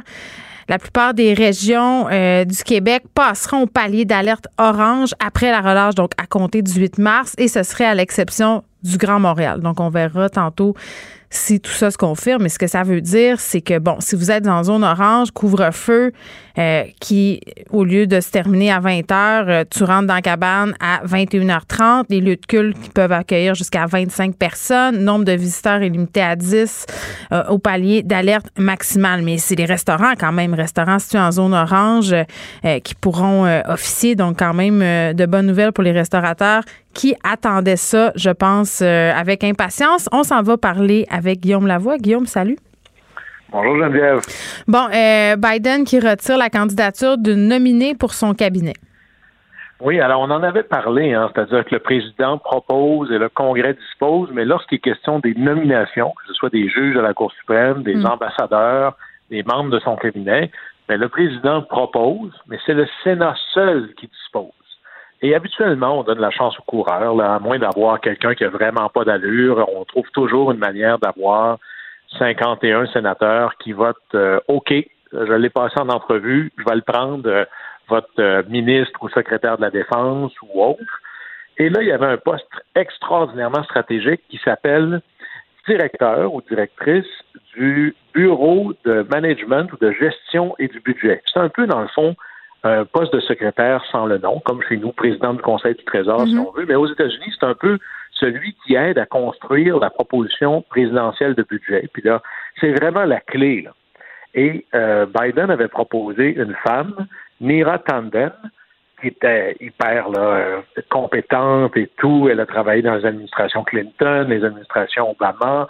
C'est une, euh, c'est quelqu'un que l'on voit beaucoup dans les très hautes sphères des administrations démocrates.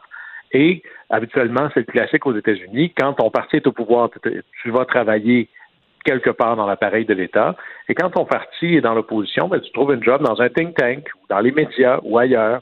Et elle est allée dans un- une ONG qui s'appelle le Centre pour le progrès américain, Center for American Progress, qui est un, un- une ONG, un think tank passablement campé à gauche. Et pendant qu'elle était là, elle était une super, je dirais, pourfendresse des faux démocrates et encore plus des républicains. Par exemple, elle a traité euh, Ted Cruz, puis tout ça, c'est évidemment dans des tweets que tout le monde a enregistré. Ted Cruz, c'est un vampire. Euh, Bernard, euh, voyons, euh, Sanders, euh, il comprend rien. Un autre, euh, c'est le pire des pires. Même Susan Collins, qui a dit She's the worst. Susan Collins, qui est une sénatrice du Maine républicaine, mais très modérée. Mais là, à un moment donné, la vengeance, c'est un plat qui se mange froid, là, parce que imaginez que vous avez écrit des, pendant... Oui, ces tweets sont revenus la hanter. Comme Ben plusieurs, par ailleurs, ans, en passant. avez- Oui, vous avez dit plein d'affaires contre les sénateurs, puis là, whoops, c'est comme d'avoir insulté quelqu'un, puis là, t'arrives à ton entrevue d'embauche, puis est assis l'autre bord de la table. Mais moi, j'ai une question. J'ai une question vraiment très, très, très simple et peut-être niaise, mais il me semble, puis on voit ça, là, puis ça paraît pas toujours chic-chic de faire ça, mais plusieurs politiciens politiciennes qui effacent des tweets hein, avant de se présenter ou quand euh, ils accèdent à certaines fonctions. Euh, c'est le cas d'Éric Duhem, par ailleurs, qui a effacé plusieurs de ses anciens tweets, plusieurs de ses anciens statuts Facebook. Euh, dans son cas, est-ce qu'une personne comme ça aurait pas pu penser, ben peut-être que tout, que toutes mes salves les républicains vont mordre derrière à un moment donné, donc je devrais peut-être les effacer? Oui, elle les a effacés d'ailleurs, c'était un peu son excuse, passablement Oh là là! de la poche, là, en disant, oui, mais vous Ouais. savez que j'ai effacé mon tweet. Le sénateur dit, Oui, mais on a des captures. Vous avez traité le collègue ici de vampire. Est-ce que vous pensez toujours cela? C'est comme ça que ça s'est passé. là. Puis là, c'est la caméra dans le visage. Puis là, vous savez, je regrette, je dirais pas ça aujourd'hui, j'ai effacé mon tweet. Non, ça marche pas comme ça. Moi, personnellement, c'est le conseil que je donne à tout le monde. Si tu es pour mettre quelque chose sur les médias sociaux, pose-toi la question suivante. Est-ce que je serais heureux que ce soit sur la première page du Journal de Montréal? Si la réponse c'est je suis pas sûr, tu as probablement l'idée Attends, hey, Guillaume. tu vas pas le mettre en ligne. Sais-tu, moi, mon, euh, moi j'ai, sensiblement la même philosophie, mais je vais plus loin que ça. Je, je me dis, si le tweet que je m'apprête à faire ou le, le message Facebook ou comme euh, sur Instagram, un post, si ça me fait trop plaisir, c'est mauvais signe. c'est mauvais signe. bonne loi. Puis si En j'ai bu deux verres de vin, non, non. D'habitude, on dirait. D'ailleurs, c'est ça qui était le plus épeurant avec Trump, c'est que le gars tweetait à 3 heures du matin, C'est ça. mais, mais il boit pas. Fait qu'on dit, waouh, tout ça, il l'a fait sobre. C'est encore, il n'y a même pas d'excuse. Euh, c'est encore plus épeurant. Alors, la, la pauvre Madame Tandem, ben là, Biden a tiré, euh, a dit, bon, plug. OK, c'est correct, je, je retire la candidature. Puis là, ben, qu'est-ce qui se passe dans ce temps-là? Ben, le poste reste vacant. Il faudra que le président nomme un autre candidat qui, lui, va devoir aussi passer par euh, euh, une évaluation ou une espèce d'audience devant le Sénat. C'est pas, évidemment que c'est pas euh, super pour Biden, c'est pas une bonne journée pour M. Biden, mais c'est pas la première fois que ça arrive. C'est arrivé à peu près tous les présidents là, Ouais. dans l'histoire d'en échapper un ou deux ou trois.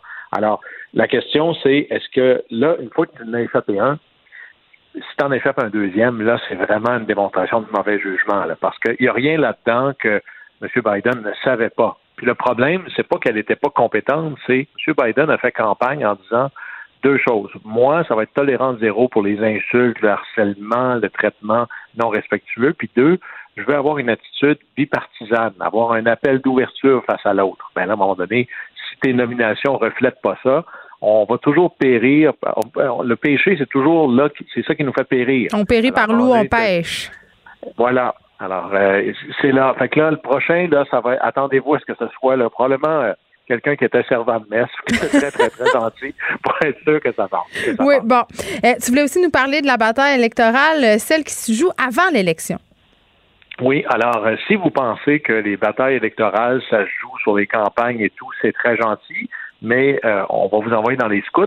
Aux États-Unis, euh, ça se passe tristement avant, en faisant essentiellement des lois pour empêcher le monde d'aller voter. Et là, c'est pas là, un plan machiavélique là, que j'invente, c'est très documenté. puis Tout ça remonte très, très, très loin, à- avec même l'idée de la guerre civile. On a forcé par une guerre civile, à peu près ça, la Constitution américaine, des amendements pour dire, vous, les États, là, c'est le gouvernement fédéral ou la Constitution qui parle, vous n'avez pas le droit de légiférer directement ou indirectement pour venir nuire à l'exercice du droit de vote. Puis il y a eu des lois par la suite jusque dans les années 60 pour renforcer ça. Et c'est le genre de choses qui va même à la Cour suprême. Et là, il y a deux réalités. D'abord, c'est une réalité hyper dans les faits, par la bande en arrière. Alors, c'est toujours des freins indirects. Par exemple, gerrymandering. Alors, pareil, je pourrais dire, bon, ben, je vais dessiner mon comté de pour que essayer de diluer tous les votes d'une certaine communauté pour que ça me coûte le moins de sièges possible. Après ça, j'ai une autre idée, puis c'est souvent, c'est toujours poussé par le Parti républicain. C'est ça qu'on voit. Une autre idée, c'est ah, je vais enlever le droit de vote à tous les prisonniers. Il y en a beaucoup des prisonniers aux États-Unis. Et je vais en- enlever le droit de vote à tous les ex-prisonniers. Oh là, c'est vais oh, là, là, c'est là, c'est de prison, exemple, mais là, c'est à peu près 6 millions de personnes, là, ce que je parle là. Et en Floride, c'est 1 million de personnes qui ont perdu le droit de vote. Et là, ils ont même trouvé une entourloupette passablement odieuse de dire, bon, ben, quand tu sors de prison, tu devras euh, appliquer, euh, présente-toi en cours, puis paye les frais pour retrouver ton droit de vote. Fait qu'essentiellement, c'est paye pour retrouver ton droit de vote. Et tout le monde sait que quand tu sors de prison, tu as plein d'argent, là. Alors, c'est une manière détournée d'empêcher l'exercice du droit de vote. Une autre manière absolument odieuse, c'est de dire, parce que on est dans la, la folie de la fraude électorale, qui n'existe qu'en rhétorique politique. là. Il n'y a aucune preuve qu'il y a de la fraude massive aux élections. Alors, on va dire, présentez-vous pour voter avec une pièce d'identité avec photo émise par le gouvernement. Évidemment, pour des Québécois et des Canadiens, c'est ben, on en a tous une, mais ça n'existe pas l'assurance maladie aux États-Unis. Et il y a plein de gens qui n'ont pas de permis de conduire. Donc, il y a beaucoup, beaucoup de gens, particulièrement des pauvres, particulièrement chez les communautés noires, particulièrement chez les communautés latinos, trois électorats qui votent jamais républicains, qui n'ont pas de pièce d'identité avec photo. Donc, essentiellement, je les empêche de voter. Et il y a plein, ici, là, quand il y a personne qui est allé s'inscrire sur la liste électorale parce qu'on a eu le coup de génie de se dire, bon, ben, Geneviève est venue au monde telle année, 18 ans plus tard, elle a 18 ans, elle a le droit de vote, fait que 18 ans plus tard, le DGA, vous la mettrez sur la liste électorale. Aux États-Unis, on a passé un très grand nombre de lois pour empêcher l'inscription automatique ou même faire des campagnes auprès des jeunes de 16 et 17 ans pour les préinscrire. Et oui, il y a des bureaux pour s'inscrire, mais c'est à peu près comme l'ouverture des caisses populaires ou des banques. Là, le bureau pour vous inscrire, il y en a un à Montréal et il sera ouvert le lundi de 11h le matin à 11h15. Oui, c'est ça. Autrement dit, pas du tout. Alors, c'est c'est vraiment ce que l'on voit et il y a présentement une vague extraordinairement coordonnée et très forte chez les élus républicains au niveau des États pour passer des lois pour amplifier ça. Parce que on se dit, si on ne peut pas gagner avec tous les électeurs, une bonne manière d'améliorer nos chances pour 2022, c'est de dire, au nom de la lutte à la fraude, et on en a pas mal parlé, enlevons des électeurs de la liste. Et bizarrement, c'est beaucoup des électeurs qui votent un peu comme, imaginez, moi, je suis un, électeur de la CAQ et je veux diminuer le vote euh, du Parti libéral, mais peut-être que, dans le fond, là, s'enregistrer sur la liste électorale à Westmount, ça va être très, très, très difficile. Alors, vous voyez le calcul. C'est un peu ça qui se passe de manière très coordonnée aux États-Unis. Et là, la, la, la réponse nucléaire à ça serait que l'administration Biden, avec le Congrès, décide de passer une loi fédérale pour empêcher toutes ces mesures-là. Mais ça, c'est l'équivalent d'une déclaration de guerre préélectorale au Parti républicain. Joe Biden qui a rencontré le président mexicain. Oui, AMLO. Alors, Andrés Manuel López Obrador, parce qu'on a des prénoms, euh, on a des noms au Mexique qui viennent avec des pentures. et lui, il est président du Mexique. Et évidemment que ce qui est intéressant avec M. Biden lorsqu'il rencontre des dignitaires étrangers, c'est que d'abord, c'est pas la première fois qu'il les rencontre. Il a été sur le comité du Sénat des relations extérieures pendant à peu près un siècle et il a été huit ans vice-président à faire à peu près ça. Alors, il y a plein de rencontres. D'ailleurs, c'est intéressant, vu que c'est le COVID, c'est juste des rencontres virtuelles. Tous les médias ont plein de photos de lui et M. Obrador ensemble parce qu'ils se sont rencontrés tellement de fois. Ouais. Mais la relation euh, entre les États-Unis et le Mexique, c'est une, relation qui touche tellement de choses interreliées. Là. Hein, il y a l'immigration illégale. Mais l'immigration illégale, c'est pas juste des trafiquants de drogue là, qui veulent euh, faire le commerce aux États-Unis. Il y a de ça, mais c'est beaucoup des travailleurs. Parce que la première raison pourquoi les gens quittent le Mexique pour aller vers les États-Unis, c'est qu'ils pensent qu'ils vont améliorer leur situation économique. C'est pour ça qu'ils traversent le désert à pied. Là. Alors, c'est pour ça que le mur, ça marche pas. Souvent que ce qui arrive après un mur de 12 pieds, des échelles de 13 pieds. Et quand il y avait des crises économiques très importantes aux États-Unis, c'est là qu'il n'y a pas d'immigration. Alors, quelque part, comment je fais pour empêcher ça? Oui, on va parler de sécurité de la frontière, mais surtout, peut-être de créer des voies légales pour permettre, par exemple, à un travailleur mexicain de venir légalement, temporairement aux États-Unis pour travailler et retourner après ça chez lui et de faire ça régulièrement, mais légalement, un peu comme nos travailleurs saisonniers Mhm. chez nous. Là. Mais il y a aussi tout un enjeu de sécurité. Par exemple, moi, j'ai- observé des élections euh, sur la mexicaine, mais sur la frontière avec le Guatemala. Et il y a des endroits que c'est particulièrement, je dirais, un peu pauvre, puis il y a des endroits que c'est super riche. Voici l'autoroute de la drogue. Et évidemment, là, les gens se promènent pas juste avec euh, des tire-poids. Alors, il y a vraiment au Mexique, qui est une espèce d'autoroute pour toutes sortes de véhicules criminels, et le Mexique ne peut pas faire face à ça tout seul. Alors, il y a, on a besoin de la collaboration du Mexique pour que les États-Unis, dans le fond, Mm. un peu aidez-nous à vous aider. Mais là-dessus, sur la drogue, on peut bien blâmer l'offre, mais si les gens en achetaient pas, les gens en, verraient pas de la drogue aux États-Unis. Oui, bon, mais vaste programme que celui d'empêcher les gens d'acheter de la drogue. Merci beaucoup. Au plaisir. Bye. Geneviève Peterson. Une animatrice pas comme les autres. Cube Radio. On est avec Elsie Lefebvre, qui est chroniqueuse au Journal de Montréal et au Journal de Québec. Elsie, qui sera avec nous euh, euh, vers 14h15 tous les mercredis. Salut, Elsie. Bonjour, Geneviève. Écoute, euh, tu écrivais aujourd'hui à propos de la gestion de crise euh, du gouvernement Legault et, je crois qu'on a un peu tous et toutes joué au gérant d'estrade depuis le début de la pandémie. Euh, c'est facile d'être assis dans son siège et de commenter. Et toi, tu te posais la question, comment juger ce gouvernement-là un an après le début de la pandémie? Parce qu'on a célébré ce triste anniversaire-là là, cette semaine? Exactement. Donc, ça fait un an qu'on est euh, embourbé dans cette pandémie. Puis, euh, bon, évidemment, euh, on a appris tous les jours comment gérer le tout. Et effectivement, comme tu mentionnes, on a tous une opinion. Évidemment, même moi, là, tu sais, j'ai commenté les tests rapides qu'on devrait utiliser, le port du masque qui est pas venu assez vite, les étudiants de cégep d'université qu'on a laissé tomber. Mais globalement, le premier ministre faisait sa tournée là, des médias en fin de semaine. Puis quand on regarde les appuis des Québécois face à la gestion de crise du gouvernement de François Legault et de, François Legault lui-même, mais force est de constater que les Québécois sont extrêmement satisfaits euh, de sa gestion euh, de la pandémie, même si on répète tout le temps qu'on a le pire bilan euh, au Canada avec les 10 000 morts. Malgré tout, les Québécois restent satisfaits dans des proportions euh, impressionnantes, là, presque près de 75 euh, des Québécois francophones sont satisfaits de la gestion de François Legault. Et euh, aujourd'hui, ben, dans les derniers jours, il y avait un dernier sondage léger qui montrait que l'appui au Québec est de 73% à l'égard des mesures prises par le gouvernement, alors qu'en Colombie-Britannique, c'est 65% en Ontario, 51% au Manitoba, 47% en Alberta, 40% et donc François Legault cartonne avec un 73% Donc, euh, on a que, on peut que, en guillemets. Ouais, mais cartonne pourquoi? Parce que, bon, euh, il y a plusieurs affaires là-dedans. là. Moi, j'entendais le premier ministre en fin de semaine, pour ainsi dire, dire euh, qu'il restait un bilan assez positif de la gestion de crise. Euh, mais bon, on a quand même des chiffres assez affreux si on se compare. Puis je comprends que se comparer, c'est toujours un jeu assez dangereux, là. Euh, sauf qu'à un moment donné, les chiffres sont quand même là. Euh, tu sais, est-ce que les gens l'aiment, le go, à cause de ses décisions ou les gens l'aiment parce qu'ils ont l'impression qu'il est en contrôle de la situation? Parce que au niveau des communications, là, ce premier ministre-là, quand même, est assez fort. Euh, moi, je trouve que quand il parle aux gens, c'est clair, c'est rassurant. En plus, il y a de la misère à dire c'est difficile. Donc, on s'identifie à lui. On le trouve sympathique. on l'appelle Papa Legault, mais je pense que est- une bonne partie de sa popularité s'explique euh, par rapport à la façon dont il s'adresse aux gens.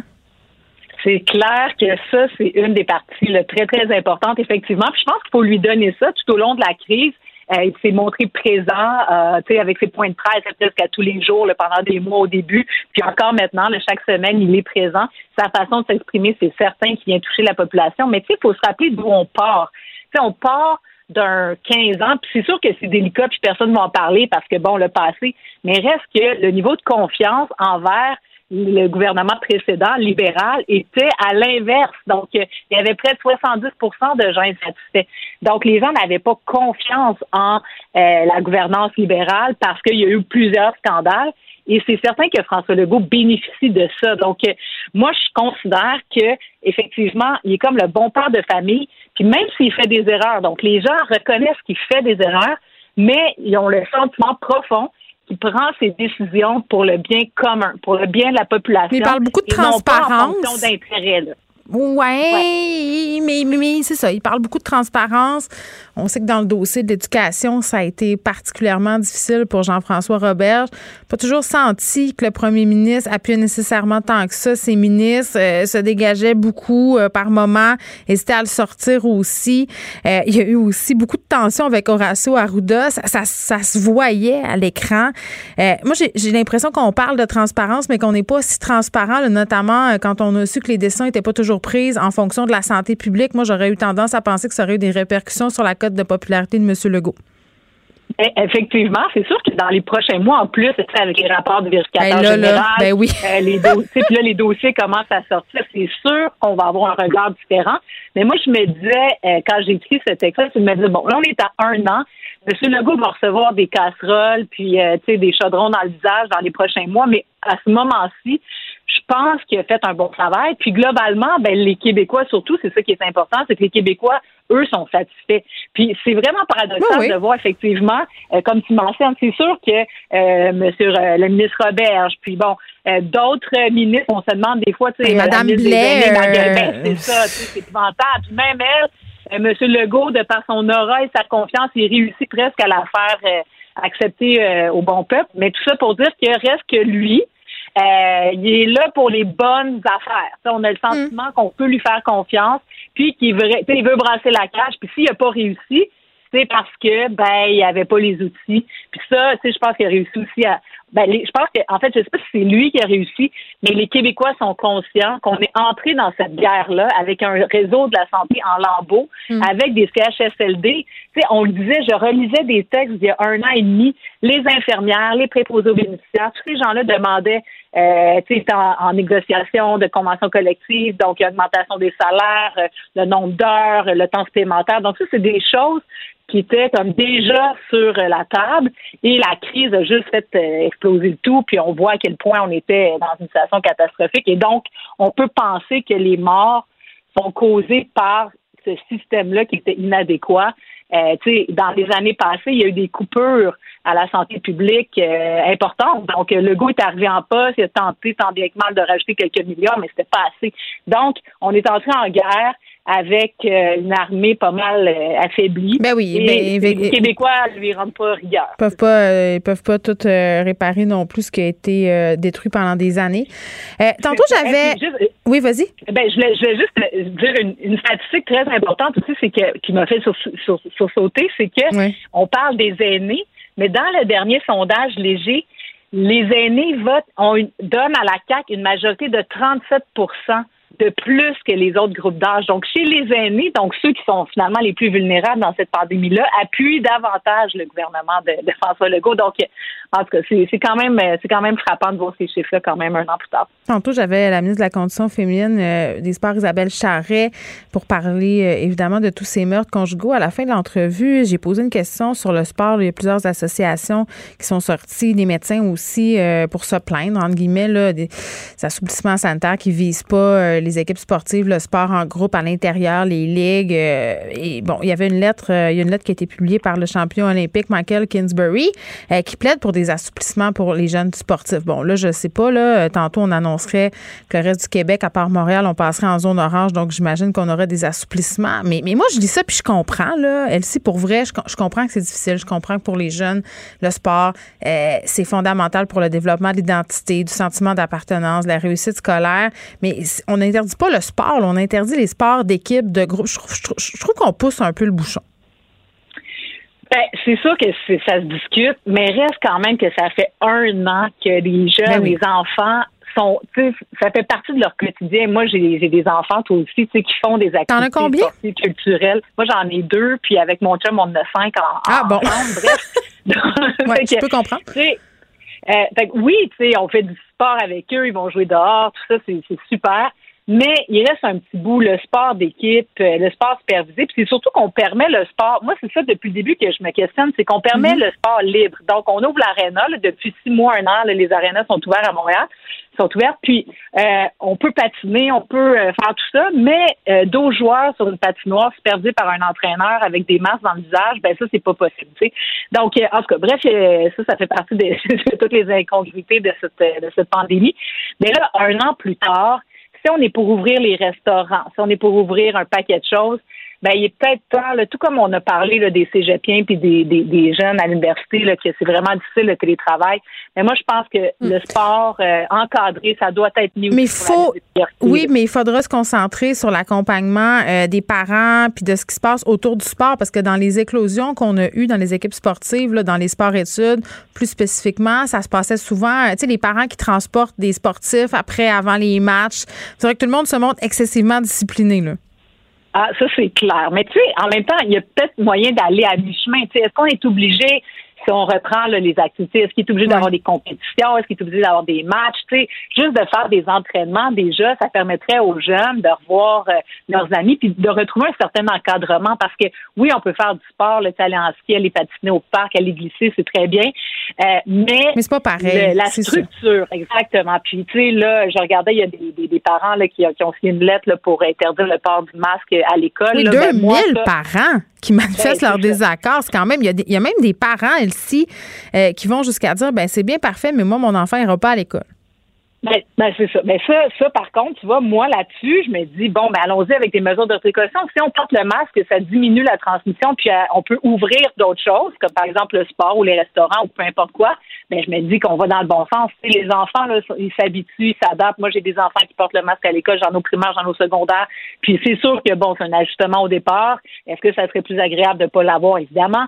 Mais est-ce qu'on peut faire ce pas-là? Moi, je pense que euh, c'est une question de santé publique. Ils disent en plus le variant est tellement plus euh, contagieux. Puis tout à l'heure, la, la, la Mylène Drouin de la Mm. santé publique de Montréal le disait, là, dans les écoles, euh, la transmission est importante. Donc, en tout cas, moi. Oui, on va revenir par ailleurs à ce qui s'est dit à ce point de presse de la santé publique de Montréal avec Vincent Dessoureau un peu plus tard à l'émission. Moi, je sais pas, peut-être dans la région de Montréal, j'aurais opté pour le principe de précaution. Je sais que ça fait pas l'unanimité, ni que c'est pas, je pense que c'est pas très populaire non plus, mais peut-être j'aurais prolongé la fermeture des écoles au-delà de la semaine de relâche, ou du moins jusqu'à ce qu'on prenne des décisions sur qu'est-ce qu'on va faire. Est-ce qu'on va faire des tests rapides dans les écoles? Où il y a des éclosions?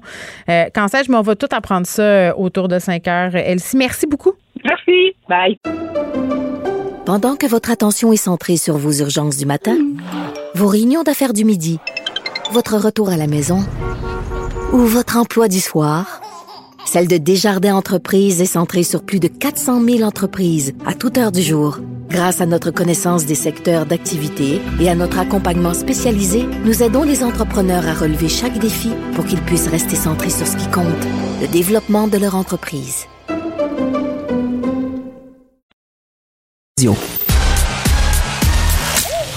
Geneviève Peterson. Elle réécrit le scénario de l'actualité tous les jours. Vous écoutez Geneviève Peterson. Cube Radio. Le, le commentaire de Danny Saint-Pierre, un chef pas comme les autres. Pourquoi on est déjà crampé? Parce qu'on aime ça, ce qu'on fait. Allô? Bonjour tout le monde! Oui, puis au, au début de l'émission, j'avais l'air d'une grosse plugueuse parce que je, Qu'est-ce que t'as fait? ben, je sais pas, moi, quand j'aime quelque chose, j'en parle, mais j'en parle avec beaucoup d'enthousiasme, puis ça a l'air d'une petite chose euh, insignifiante. Je parlais de ma cabane à la maison. Moi, je trouve ça extraordinaire. une très bonne idée. Oui, je trouve ça vraiment cool, cette initiative-là, pour encourager nos producteurs d'érable qui en arrachent quand même Mhm. pas mal à cause de la pandémie. Euh, là, ça fait quand même déjà euh, quelques jours que c'est commencé, je pense une semaine. Une semaine, 20 000 commandes. 20 000 commandes. J'en suis. J'ai commandé ma petite boîte. À qui t'as commandé? J'ai commandé, OK, parce que c'est vraiment bien fait. Je veux qu'on explique aux gens Mhm. comment ça marche parce que moi, j'étais un peu échaudée du pianet bleu. Tu comprends? Si Ah, le, le bottin vert? le gouvernement me propose un site web, comme je contribue au panier bleu, je suis comme, ah, ça va marcher tout croche, je vais commander en sais, Bon. Mais non, mais non, ma cabane à la maison, c'est fichtrement bien fait. Tu t'en vas là, Mhm. tu rentres ton code postal et Oui. là, on te donne une liste d'épiceries où aller chercher ta commande. Donc, euh, après ça, tu choisis euh, la date et l'heure en fonction de la cabane que tu auras sélectionnée. Et là, il y a un choix. Et moi, j'ai choisi Chalet du Ruisseau. Pourquoi? Je connaissais pas ça. hein. J'avais aucune idée c'était quoi. Puis je suis même pas allée voir les, les reviews. Là. Ça juste, sonne bien. j'ai juste foi en- au Chalet du Ruisseau euh, parce qu'il m'offrait une boîte de bobos. Il est, où, le cha- il est où le chalet du ruisseau? Il est où ce ruisseau-là? Boîte de repas gastronomiques. Ah. Attends, je l'ai sur le, le site web. C'est où cette cabane-là? Accueil, t'as c'est dans le 450. Ça, c'est ben, ça, c'est bien sûr. C'est de la couronne nord, là. Euh, à Mirabel. Mirabel. Rang de, la Frenière. J'aime ça. mais J'aime ça. Les, photos sont clean.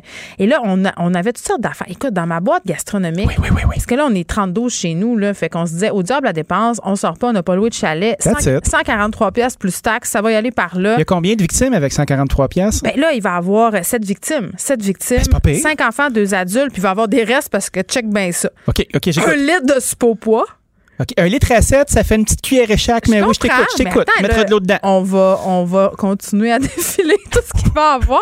Euh, tu sais, un fromage brie fondu dégueu, gigon, euh, j'adore ça, moi. Y est-tu dans de la pâte gigonée? Ah, j'espère que oui, j'espère qu'il est tout, j'espère qu'il est sucré.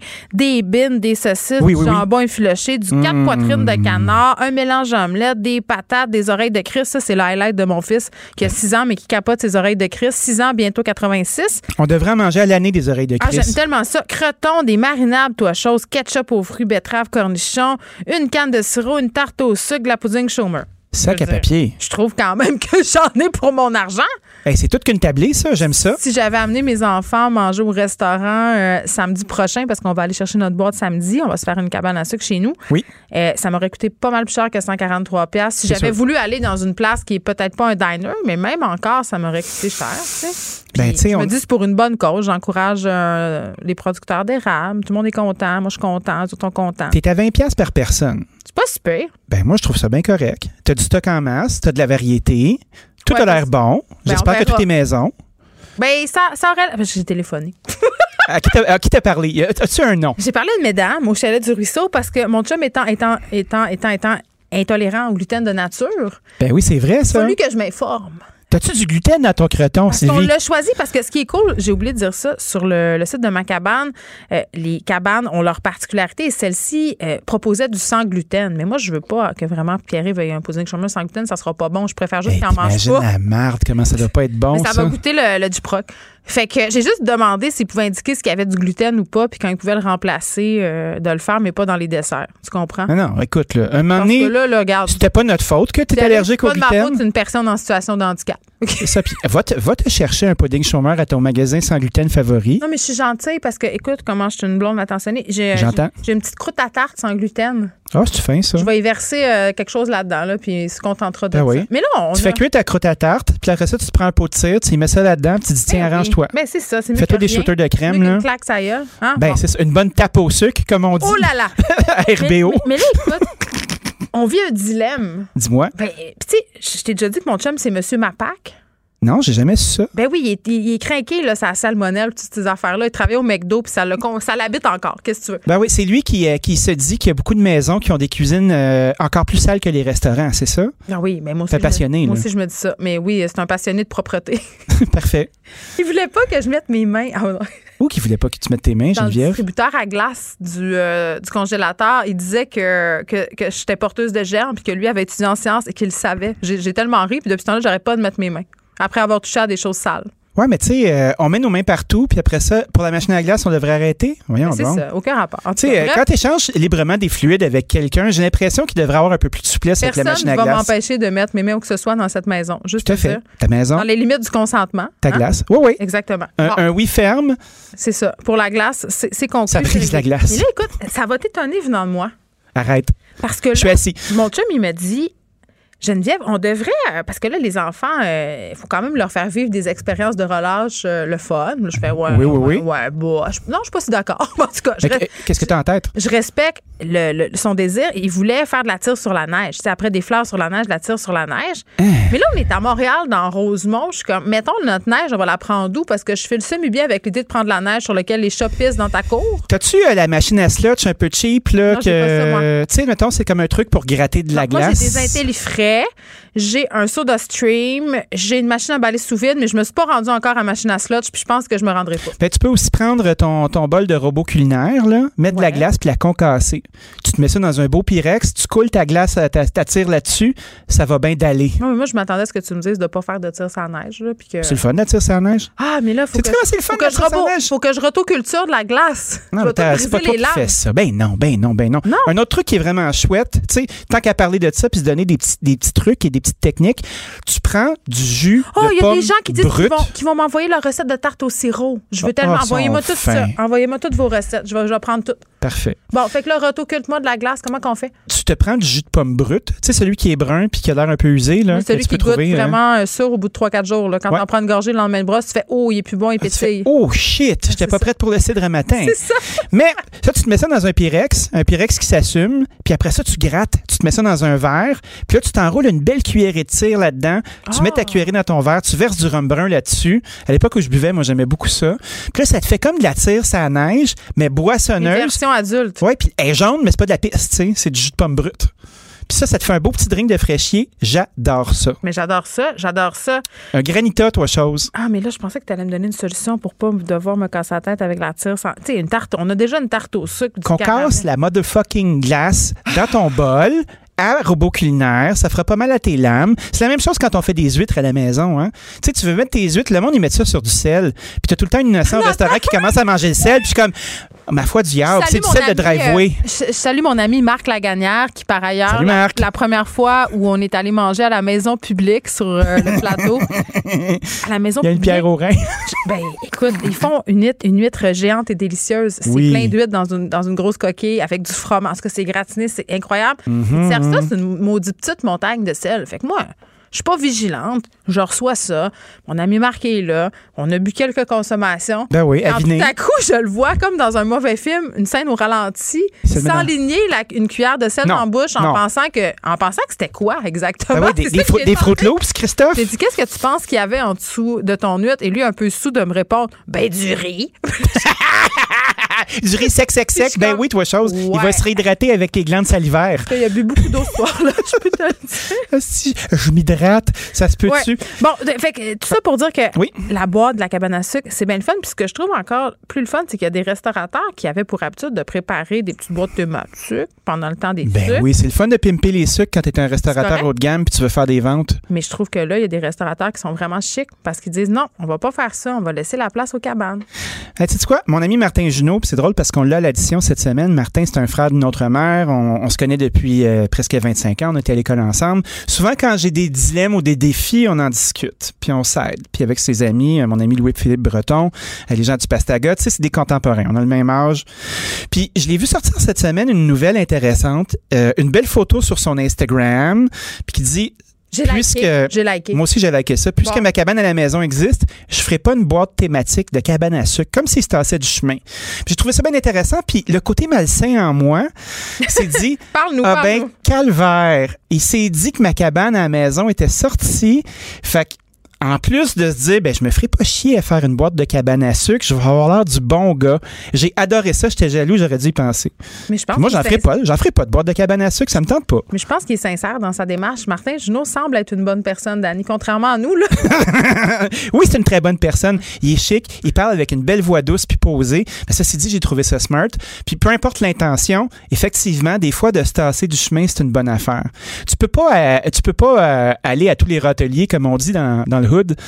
Faut que tu laisses ta place de temps en temps. Puis tu vois, nous, on est chanceux, on a des tribunes. Martin, sa business de boîte à emporter va très, très bien. Lui, c'en est un qui a bien tiré son épingle du jeu euh, pandémique. Le jeu de la pandémie l'a bien joué. Tout à fait. Puis tu sais, à, l'addition, en fin de semaine, on va parler euh, de décroissance. On a commencé à parler de ça, toi puis moi, avec ma, mon ancienne 50 paires de souliers. Puis le fait de se réaliser avec des objets, puis Ouais. de se dire à un moment donné, hey, vierge, il y en a du stock, ça me tente plus, je suis plus capable. Puis il vit pas mal la même affaire, tu sais, de réduire ses, euh, ses entreprises. Puis je trouve que ça s'enligne bien avec son histoire de ne pas se commettre à faire la maudite boîte. La maudite boîte des sucres, puis de laisser la place aux experts. Puis, tu sais, il y a 200 cabanes à sucre euh, commerciales qui font du sirop en place. Leur saison est très courte. Les gens, habituellement, venaient chercher le sirop à la cabane. Ils Non peuvent pas l'écouler autrement. Fait qu'ils sont un peu dans un pickle. C'est le temps de faire amende honorable puis de se tasser du chemin. Puis de les laisser avoir du fun puis de faire comme toi. Puis de se commander une grosse boîte puis de manger toutes les cuillères de soupe au poids qu'on va nous donner puis d'avoir du fun. Mais non, parce qu'il n'y a rien de plus le fun que se bourrer le sucre. Hein? Avec du gros salé. Oui, un samedi matin très tard. Oui. Puis après ça, tu sors jouer dehors. Là, on espère juste qu'il n'y aura pas euh, un averse de pluie ou quelque chose de poche. Tu te trouves dans la boîte comme un petit cochon. Mais euh, ceci dit, euh, ça fonctionne bien, c'est le fun. Il y a une offre intéressante pour une fois qu'il y a une affaire qui marche. Bon, je t'en reparlerai quand je vais revenir de vacances. là. Est-ce que c'était si bon que ça, ma boîte? Je serai sincère. C'est un plaisir accessible, ça va encore dans la bonne solidarité. Mais Tu c'est sais, ça, là, je vais euh, manger celle qui fait, du, qui fait du bien. Puis je vais manger ma tourtine aussi. Parce qu'on nous a envoyé des tourtines. Ben oui, puis de la sauce. Damn! C'est ça. Mais la sauce d'âme, je sais déjà qu'elle est bonne, puisque je la connaissais déjà, mais je vais revenir euh, de mes vacances euh, en te faisant des bilans euh, culinaires lundi de, de mon expérience de boîte puis de mon expérience euh, de tourtine. Je vais te laisser avec Vincent Dessoureau, là, demain Oui. puis après-demain. Sois, sois gentil, là. Ben Vincent, on a déjà une belle relation de travail. Euh, J'ai fait mes entraînements avec lui l'été passé. Très difficile d'avoir pas une belle relation de travail avec Vincent Dessoureau. C'est un être chic et adorable. Oui, puis euh, ça va me faire un petit break de deux jours. Je vais m'ennuyer, par exemple, de notre petite tension. Mais écoute, euh, bonnes vacances. Mais elle ne sera que plus vive à mon retour. Parfait. Je vais attiser ce souvenir. Au revoir. Bye. Pour une écoute en tout temps, ce commentaire de Danny Saint-Pierre est maintenant disponible dans la section balado de l'application et du site cube.radio, tout comme sa série balado L'Addition, un magazine sur la consommation et l'entrepreneuriat. Cube Radio. Pendant que votre attention est centrée sur vos urgences du matin, vos réunions d'affaires du midi, votre retour à la maison ou votre emploi du soir, celle de Desjardins Entreprises est centrée sur plus de 400 000 entreprises à toute heure du jour. Grâce à notre connaissance des secteurs d'activité et à notre accompagnement spécialisé, nous aidons les entrepreneurs à relever chaque défi pour qu'ils puissent rester centrés sur ce qui compte, le développement de leur entreprise.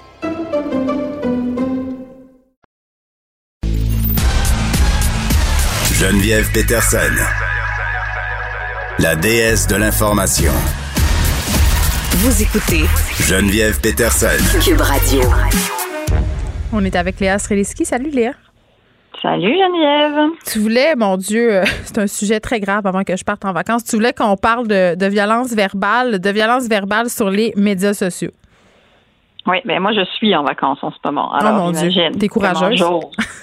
Euh, non, mais parce que euh, récemment on a échangé sur Twitter en fait. euh, euh, ben, en fait, c'est suite à, à- à un de tes tweets où j'ai vu que tu, tu dénonçais quelqu'un qui avait eu des propos violents envers toi.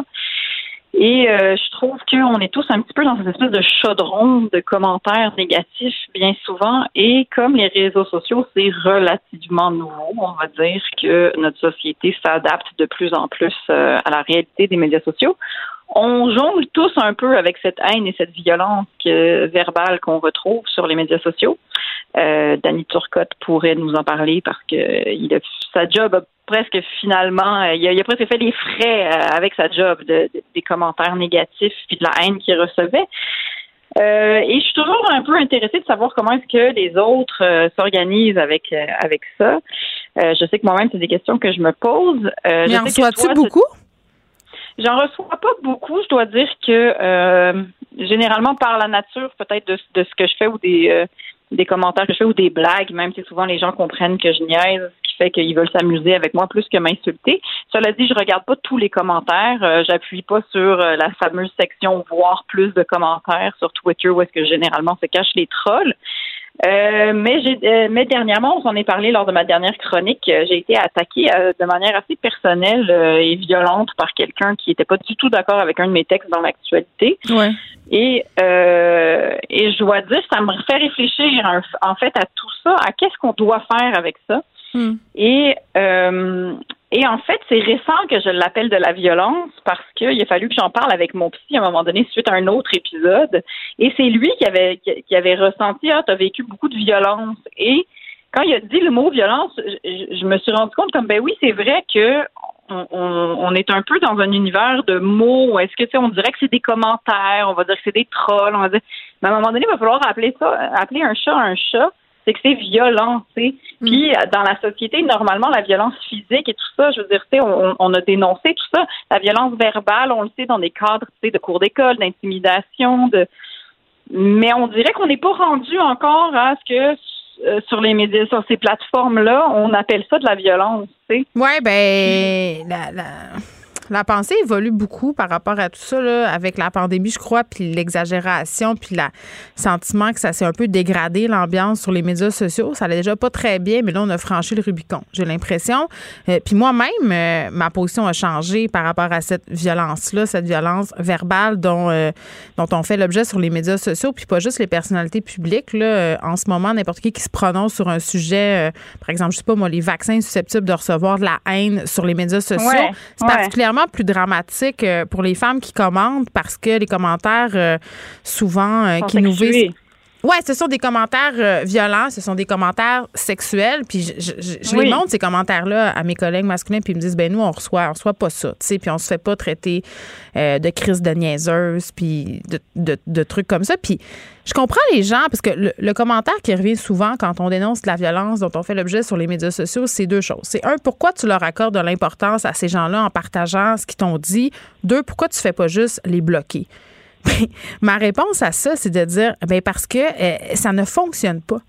Ça ne fonctionne Mhm. pas et juste ignorer un problème fait pas que ce problème-là va arrêter d'être ou d'exister. À un moment donné, il faut montrer qu'est-ce qui se passe. Il faut montrer euh, la violence dont on fait l'objet parce que ça existe et ce n'est pas normal. Et ça ne vient pas avec Ben, le métier. ça. Je suis désolée, arrêtez de me dire que ça vient avec ma job, euh, de me faire dire, je sais pas c'est qui qui faut ce crise de sac à vidange-là.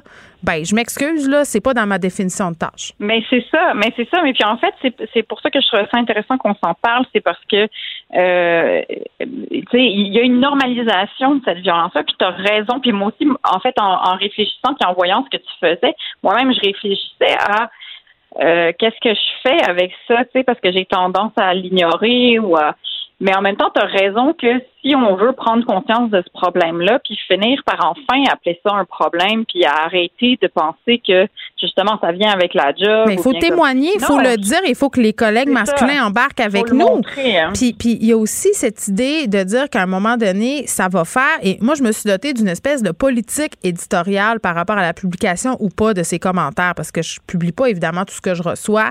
Quelqu'un qui est pas d'accord avec moi, euh, quelqu'un qui m'insulte, euh, bon, de façon problématique, mais somme toute assez niaiseuse, je vais pas le partager.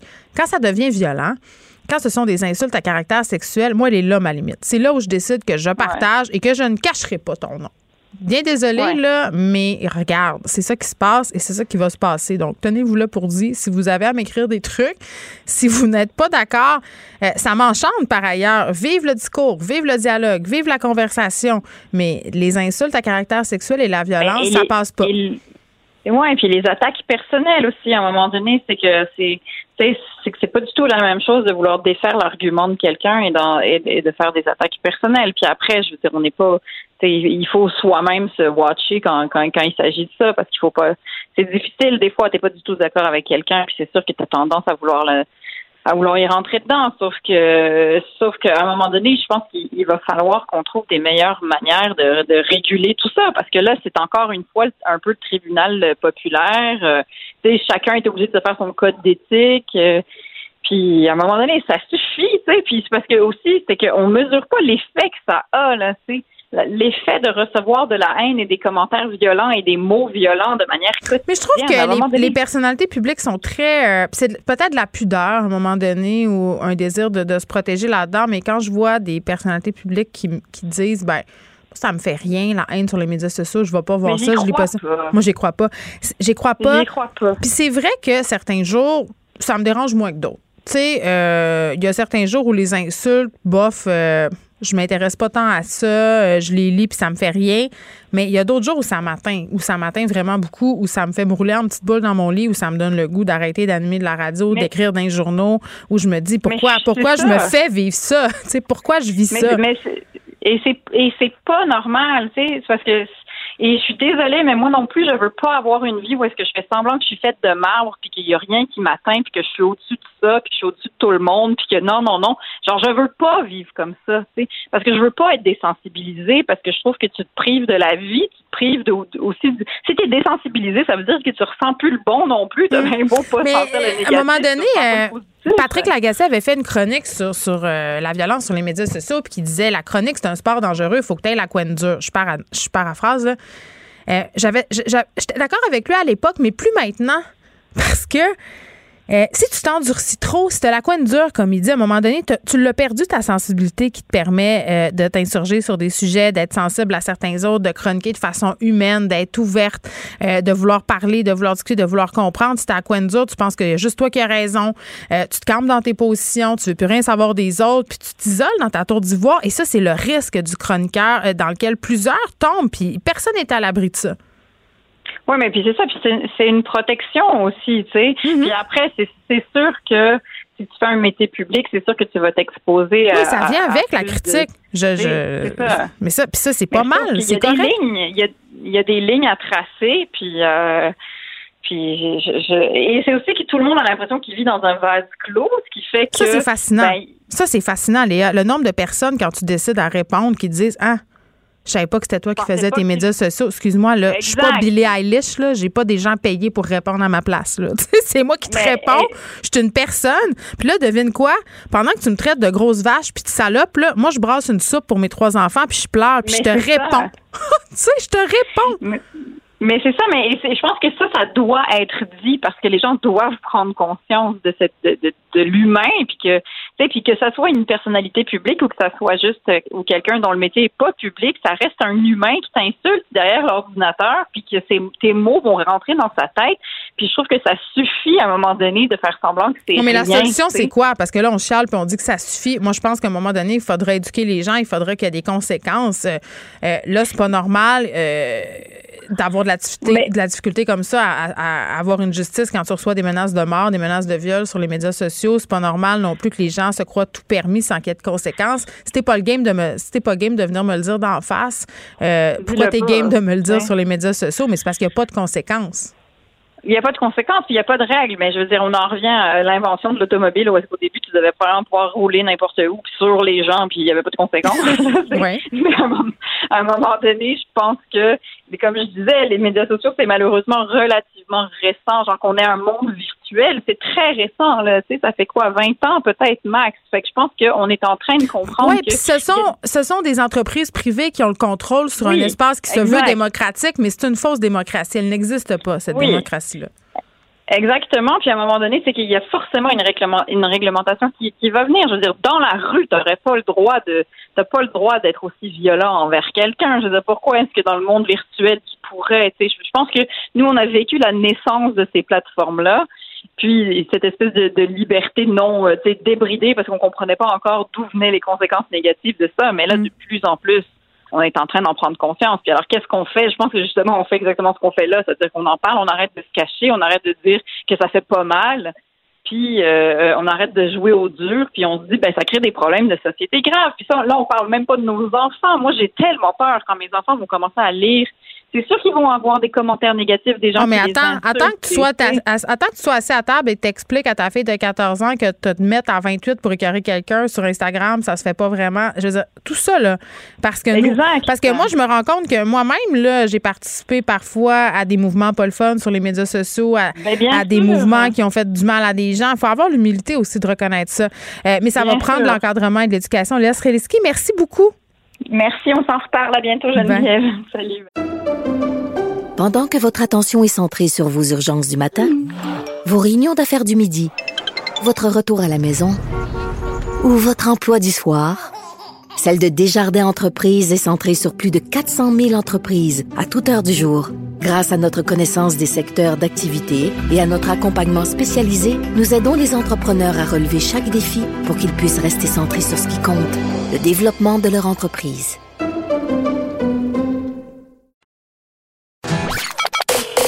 Joignez-vous à la discussion. Appelez ou textez le 187 Cube Radio 1877 827 2346. Vincent Dessureau est là. Salut, Vincent. Salut. Bon, évidemment, on va diffuser ce point de presse euh, à 17h, mais avant, on va faire un petit retour euh, sur ce que dit la directrice de la santé publique de Montréal, Mylène Drouin, qui s'est exprimée euh, cet après-midi. Oui, parce que là, reste qu'on va parler beaucoup de Montréal. Là, tout le monde va être en Il y a des puis, requins, mais va les rester, requins sont à Montréal. Oui, les requins Les sont requins en du Montréal. sont. J'ai reçu certains messages d'ailleurs de mes amis en région là, qui disaient Bon, là, enfin, nous autres, euh, si vous restez à Eau-Rouge, les Montréalais. Ils s'en sont privés longtemps pour nous. On peut, on peut, Oui. on peut bien faire ça. Mais nous, je rappelle que Montréal, on est depuis, je veux dire, depuis bien plus longtemps que le Oui, Bas-Saint-Laurent, par exemple, en zone rouge, fermé. comprends, Nous, là- Eux, le restaurant a fermé là, euh, fin décembre, puis là, ça ouvre. Nous, euh, c'est fermé depuis septembre, c'est pas prêt de rouvrir. On est jaloux. Et on n'a pas la moindre compassion de personne. Ouais, Euh, alors, c'est ça. Alors là, maintenant, c'est réglé. Vous allez être orange. C'est ça. Euh, et nous, on va bon, essayer de gérer ça ici. La- la- la- les- ça se stabilise quand même à Montréal au dire de Mylène Drouin, mais évidemment, les variants, ça inquiète. Là, on se répète un peu. Mais euh, là où on se répète moins, c'est d'où viennent ces variants, puis qu'est-ce qui se passe particulièrement chez les 5 à 17 ans à Montréal? On Ben, dit c'est vraiment les écoles. C'est bizarre, hein? Euh, oui, Ah. bon. Et on a n'aurait 40, jamais pensé ça. on a 40, gars, pour te faire euh, donner une idée, 43 éclosions en milieu scolaire, 20 en milieu de travail, 7 en milieu de garde, euh, en fait, en service de garde. Donc, vraiment, euh, des éclosions dans le milieu scolaire. D'ailleurs, pour essayer de lutter contre les variants, maintenant, on calcule comme une éclosion. On déclenche le protocole éclosion dès qu'il y a un cas de variant. Si un cas de COVID normal, ça prend quelques cas avant que ce soit une éclosion. Variant, c'est automatiquement vu comme une éclosion. Ça Donc, prend a- quelques jours quand même avant qu'on soit au courant parce qu'il faut cribler la patente. oui, mais là, on a euh, les, les premiers indices au début avec. Euh, bon, mais là, euh, effectivement, souvent, c'est long. On a 26 de ces éclosions, que c'est un cas là, avec un variant. Euh, et ça touche, là, enfin, on, et ça augmente. On parle de, il n'y a pas si longtemps, là, en 7 jours, on était autour de 5% que c'était des variants. 10 ensuite, là, on est à 15% euh, où c'est des variants. Donc, on voit ces deux courbes-là, une qui baisse, une qui monte. Ça nous inquiète. Et euh, des endroits à Montréal, le Côte-Saint-Luc, Saint-Léonard, Saint-Laurent, Montréal-Nord, où euh, c'est les zones les plus touchées. Heureusement, on a de la vaccination ici. C'est peut-être ce a euh, de meilleur à Montréal, c'est que les vaccins arrivent. Là, on a 135 000 doses administrées. Une grande partie, évidemment, chez les 80 ans et plus. Mais les 70, 79 commencent à arriver, eux, déjà. On a 11 à peu près des, des euh, 135 000 doses qui ont été à des 70, 79 ans. Et que les personnes âgées ont dit, euh, ils acceptent de se faire vacciner. Là. On n'a pas à se battre, on n'a pas à essayer de les convaincre. Ça se fait plutôt bien. Euh, et que euh, dans le cas des itinérants, c'est terminé la, la, la campagne de vaccination. On en a vacciné plus de 1100 personnes dans la rue, 400 travailleurs dans les milieux, euh, les refuges. Alors ça, c'est euh, en quelque sorte un feu qui éteint Évidemment, il y a plein d'autres problématiques euh, reliées à l'itinérance, mais pour ce qui est de la COVID, on pense qu'on a euh, vraiment réglé ce problème-là. Alors ça, c'est une bonne nouvelle. Et euh, je voyais dans le nombre de cas, euh, ben, aujourd'hui, c'est quand même assez stable. Et qu'est-ce qu'on va nous annoncer à 17 h? Est-ce qu'on aura des surprises? Surprise. Ben moi, je suis surprise d'apprendre qu'on va passer au orange à la grandeur du Québec, sauf à Montréal. Hier, ça sentait pas ça. Quand Christian Dubé que les dit les décisions vont être prises à la lueur de ce qu'on sait maintenant sur les variants, je me disais, oh, ça, ça m'étonnerait qu'on change des régions de couleur. Oui, et moi j'ai l'impression qu'on va en passer en orange parce qu'on sent qu'on va perdre l'opinion publique si on le fait pas. On l'a déjà perdu un peu. Euh, ouais, que ça c'est vraiment trop limite, mais qu'on va dire, regardez, c'est désolé pour les restaurants, euh, vous allez devoir remplir vos frigos si vous voulez rouvrir, et ça se peut que dans trois semaines, si on a une éclosion de variants britanniques puis que ça part en fou, Ouais. on va vous refermer là. Alors je pense qu'il y aura cet Est-ce avertissement que tu là. penses qu'on pourrait resserrer la vis à Montréal sur certaines mesures? Ben bonne question. Je pense. On va voir. Je pense qu'on est quand même, il y a beaucoup de mesures. On a, on a la vis assez serrée en ce moment. qu'on peut pas nous, en, nous la serrer beaucoup plus. Mais évidemment, eh, les points de presse de 5 heures, c'est toujours très important. Et on dit que encore dans les dernières heures, la cellule de crise était réunie pour euh, les derniers détails. là. parce que des Mm. fois, on, a- on est arrivé dans le point de presse, puis il manquait des détails, puis les questions, bon, on s'est fait Ouais. un peu prendre. On essaie d'éviter ça. Alors, bien hâte, on va diffuser évidemment le point de presse Ouais. euh, sur nos ondes. On va t'écouter avec Mario tantôt. On va d'ailleurs euh, t'écouter demain à 13h parce que tu vas prendre la barre de l'émission. Oui, demain bon congé. Et après-demain, je vais en profiter. Je vais pas essayer d'oublier un peu les variants.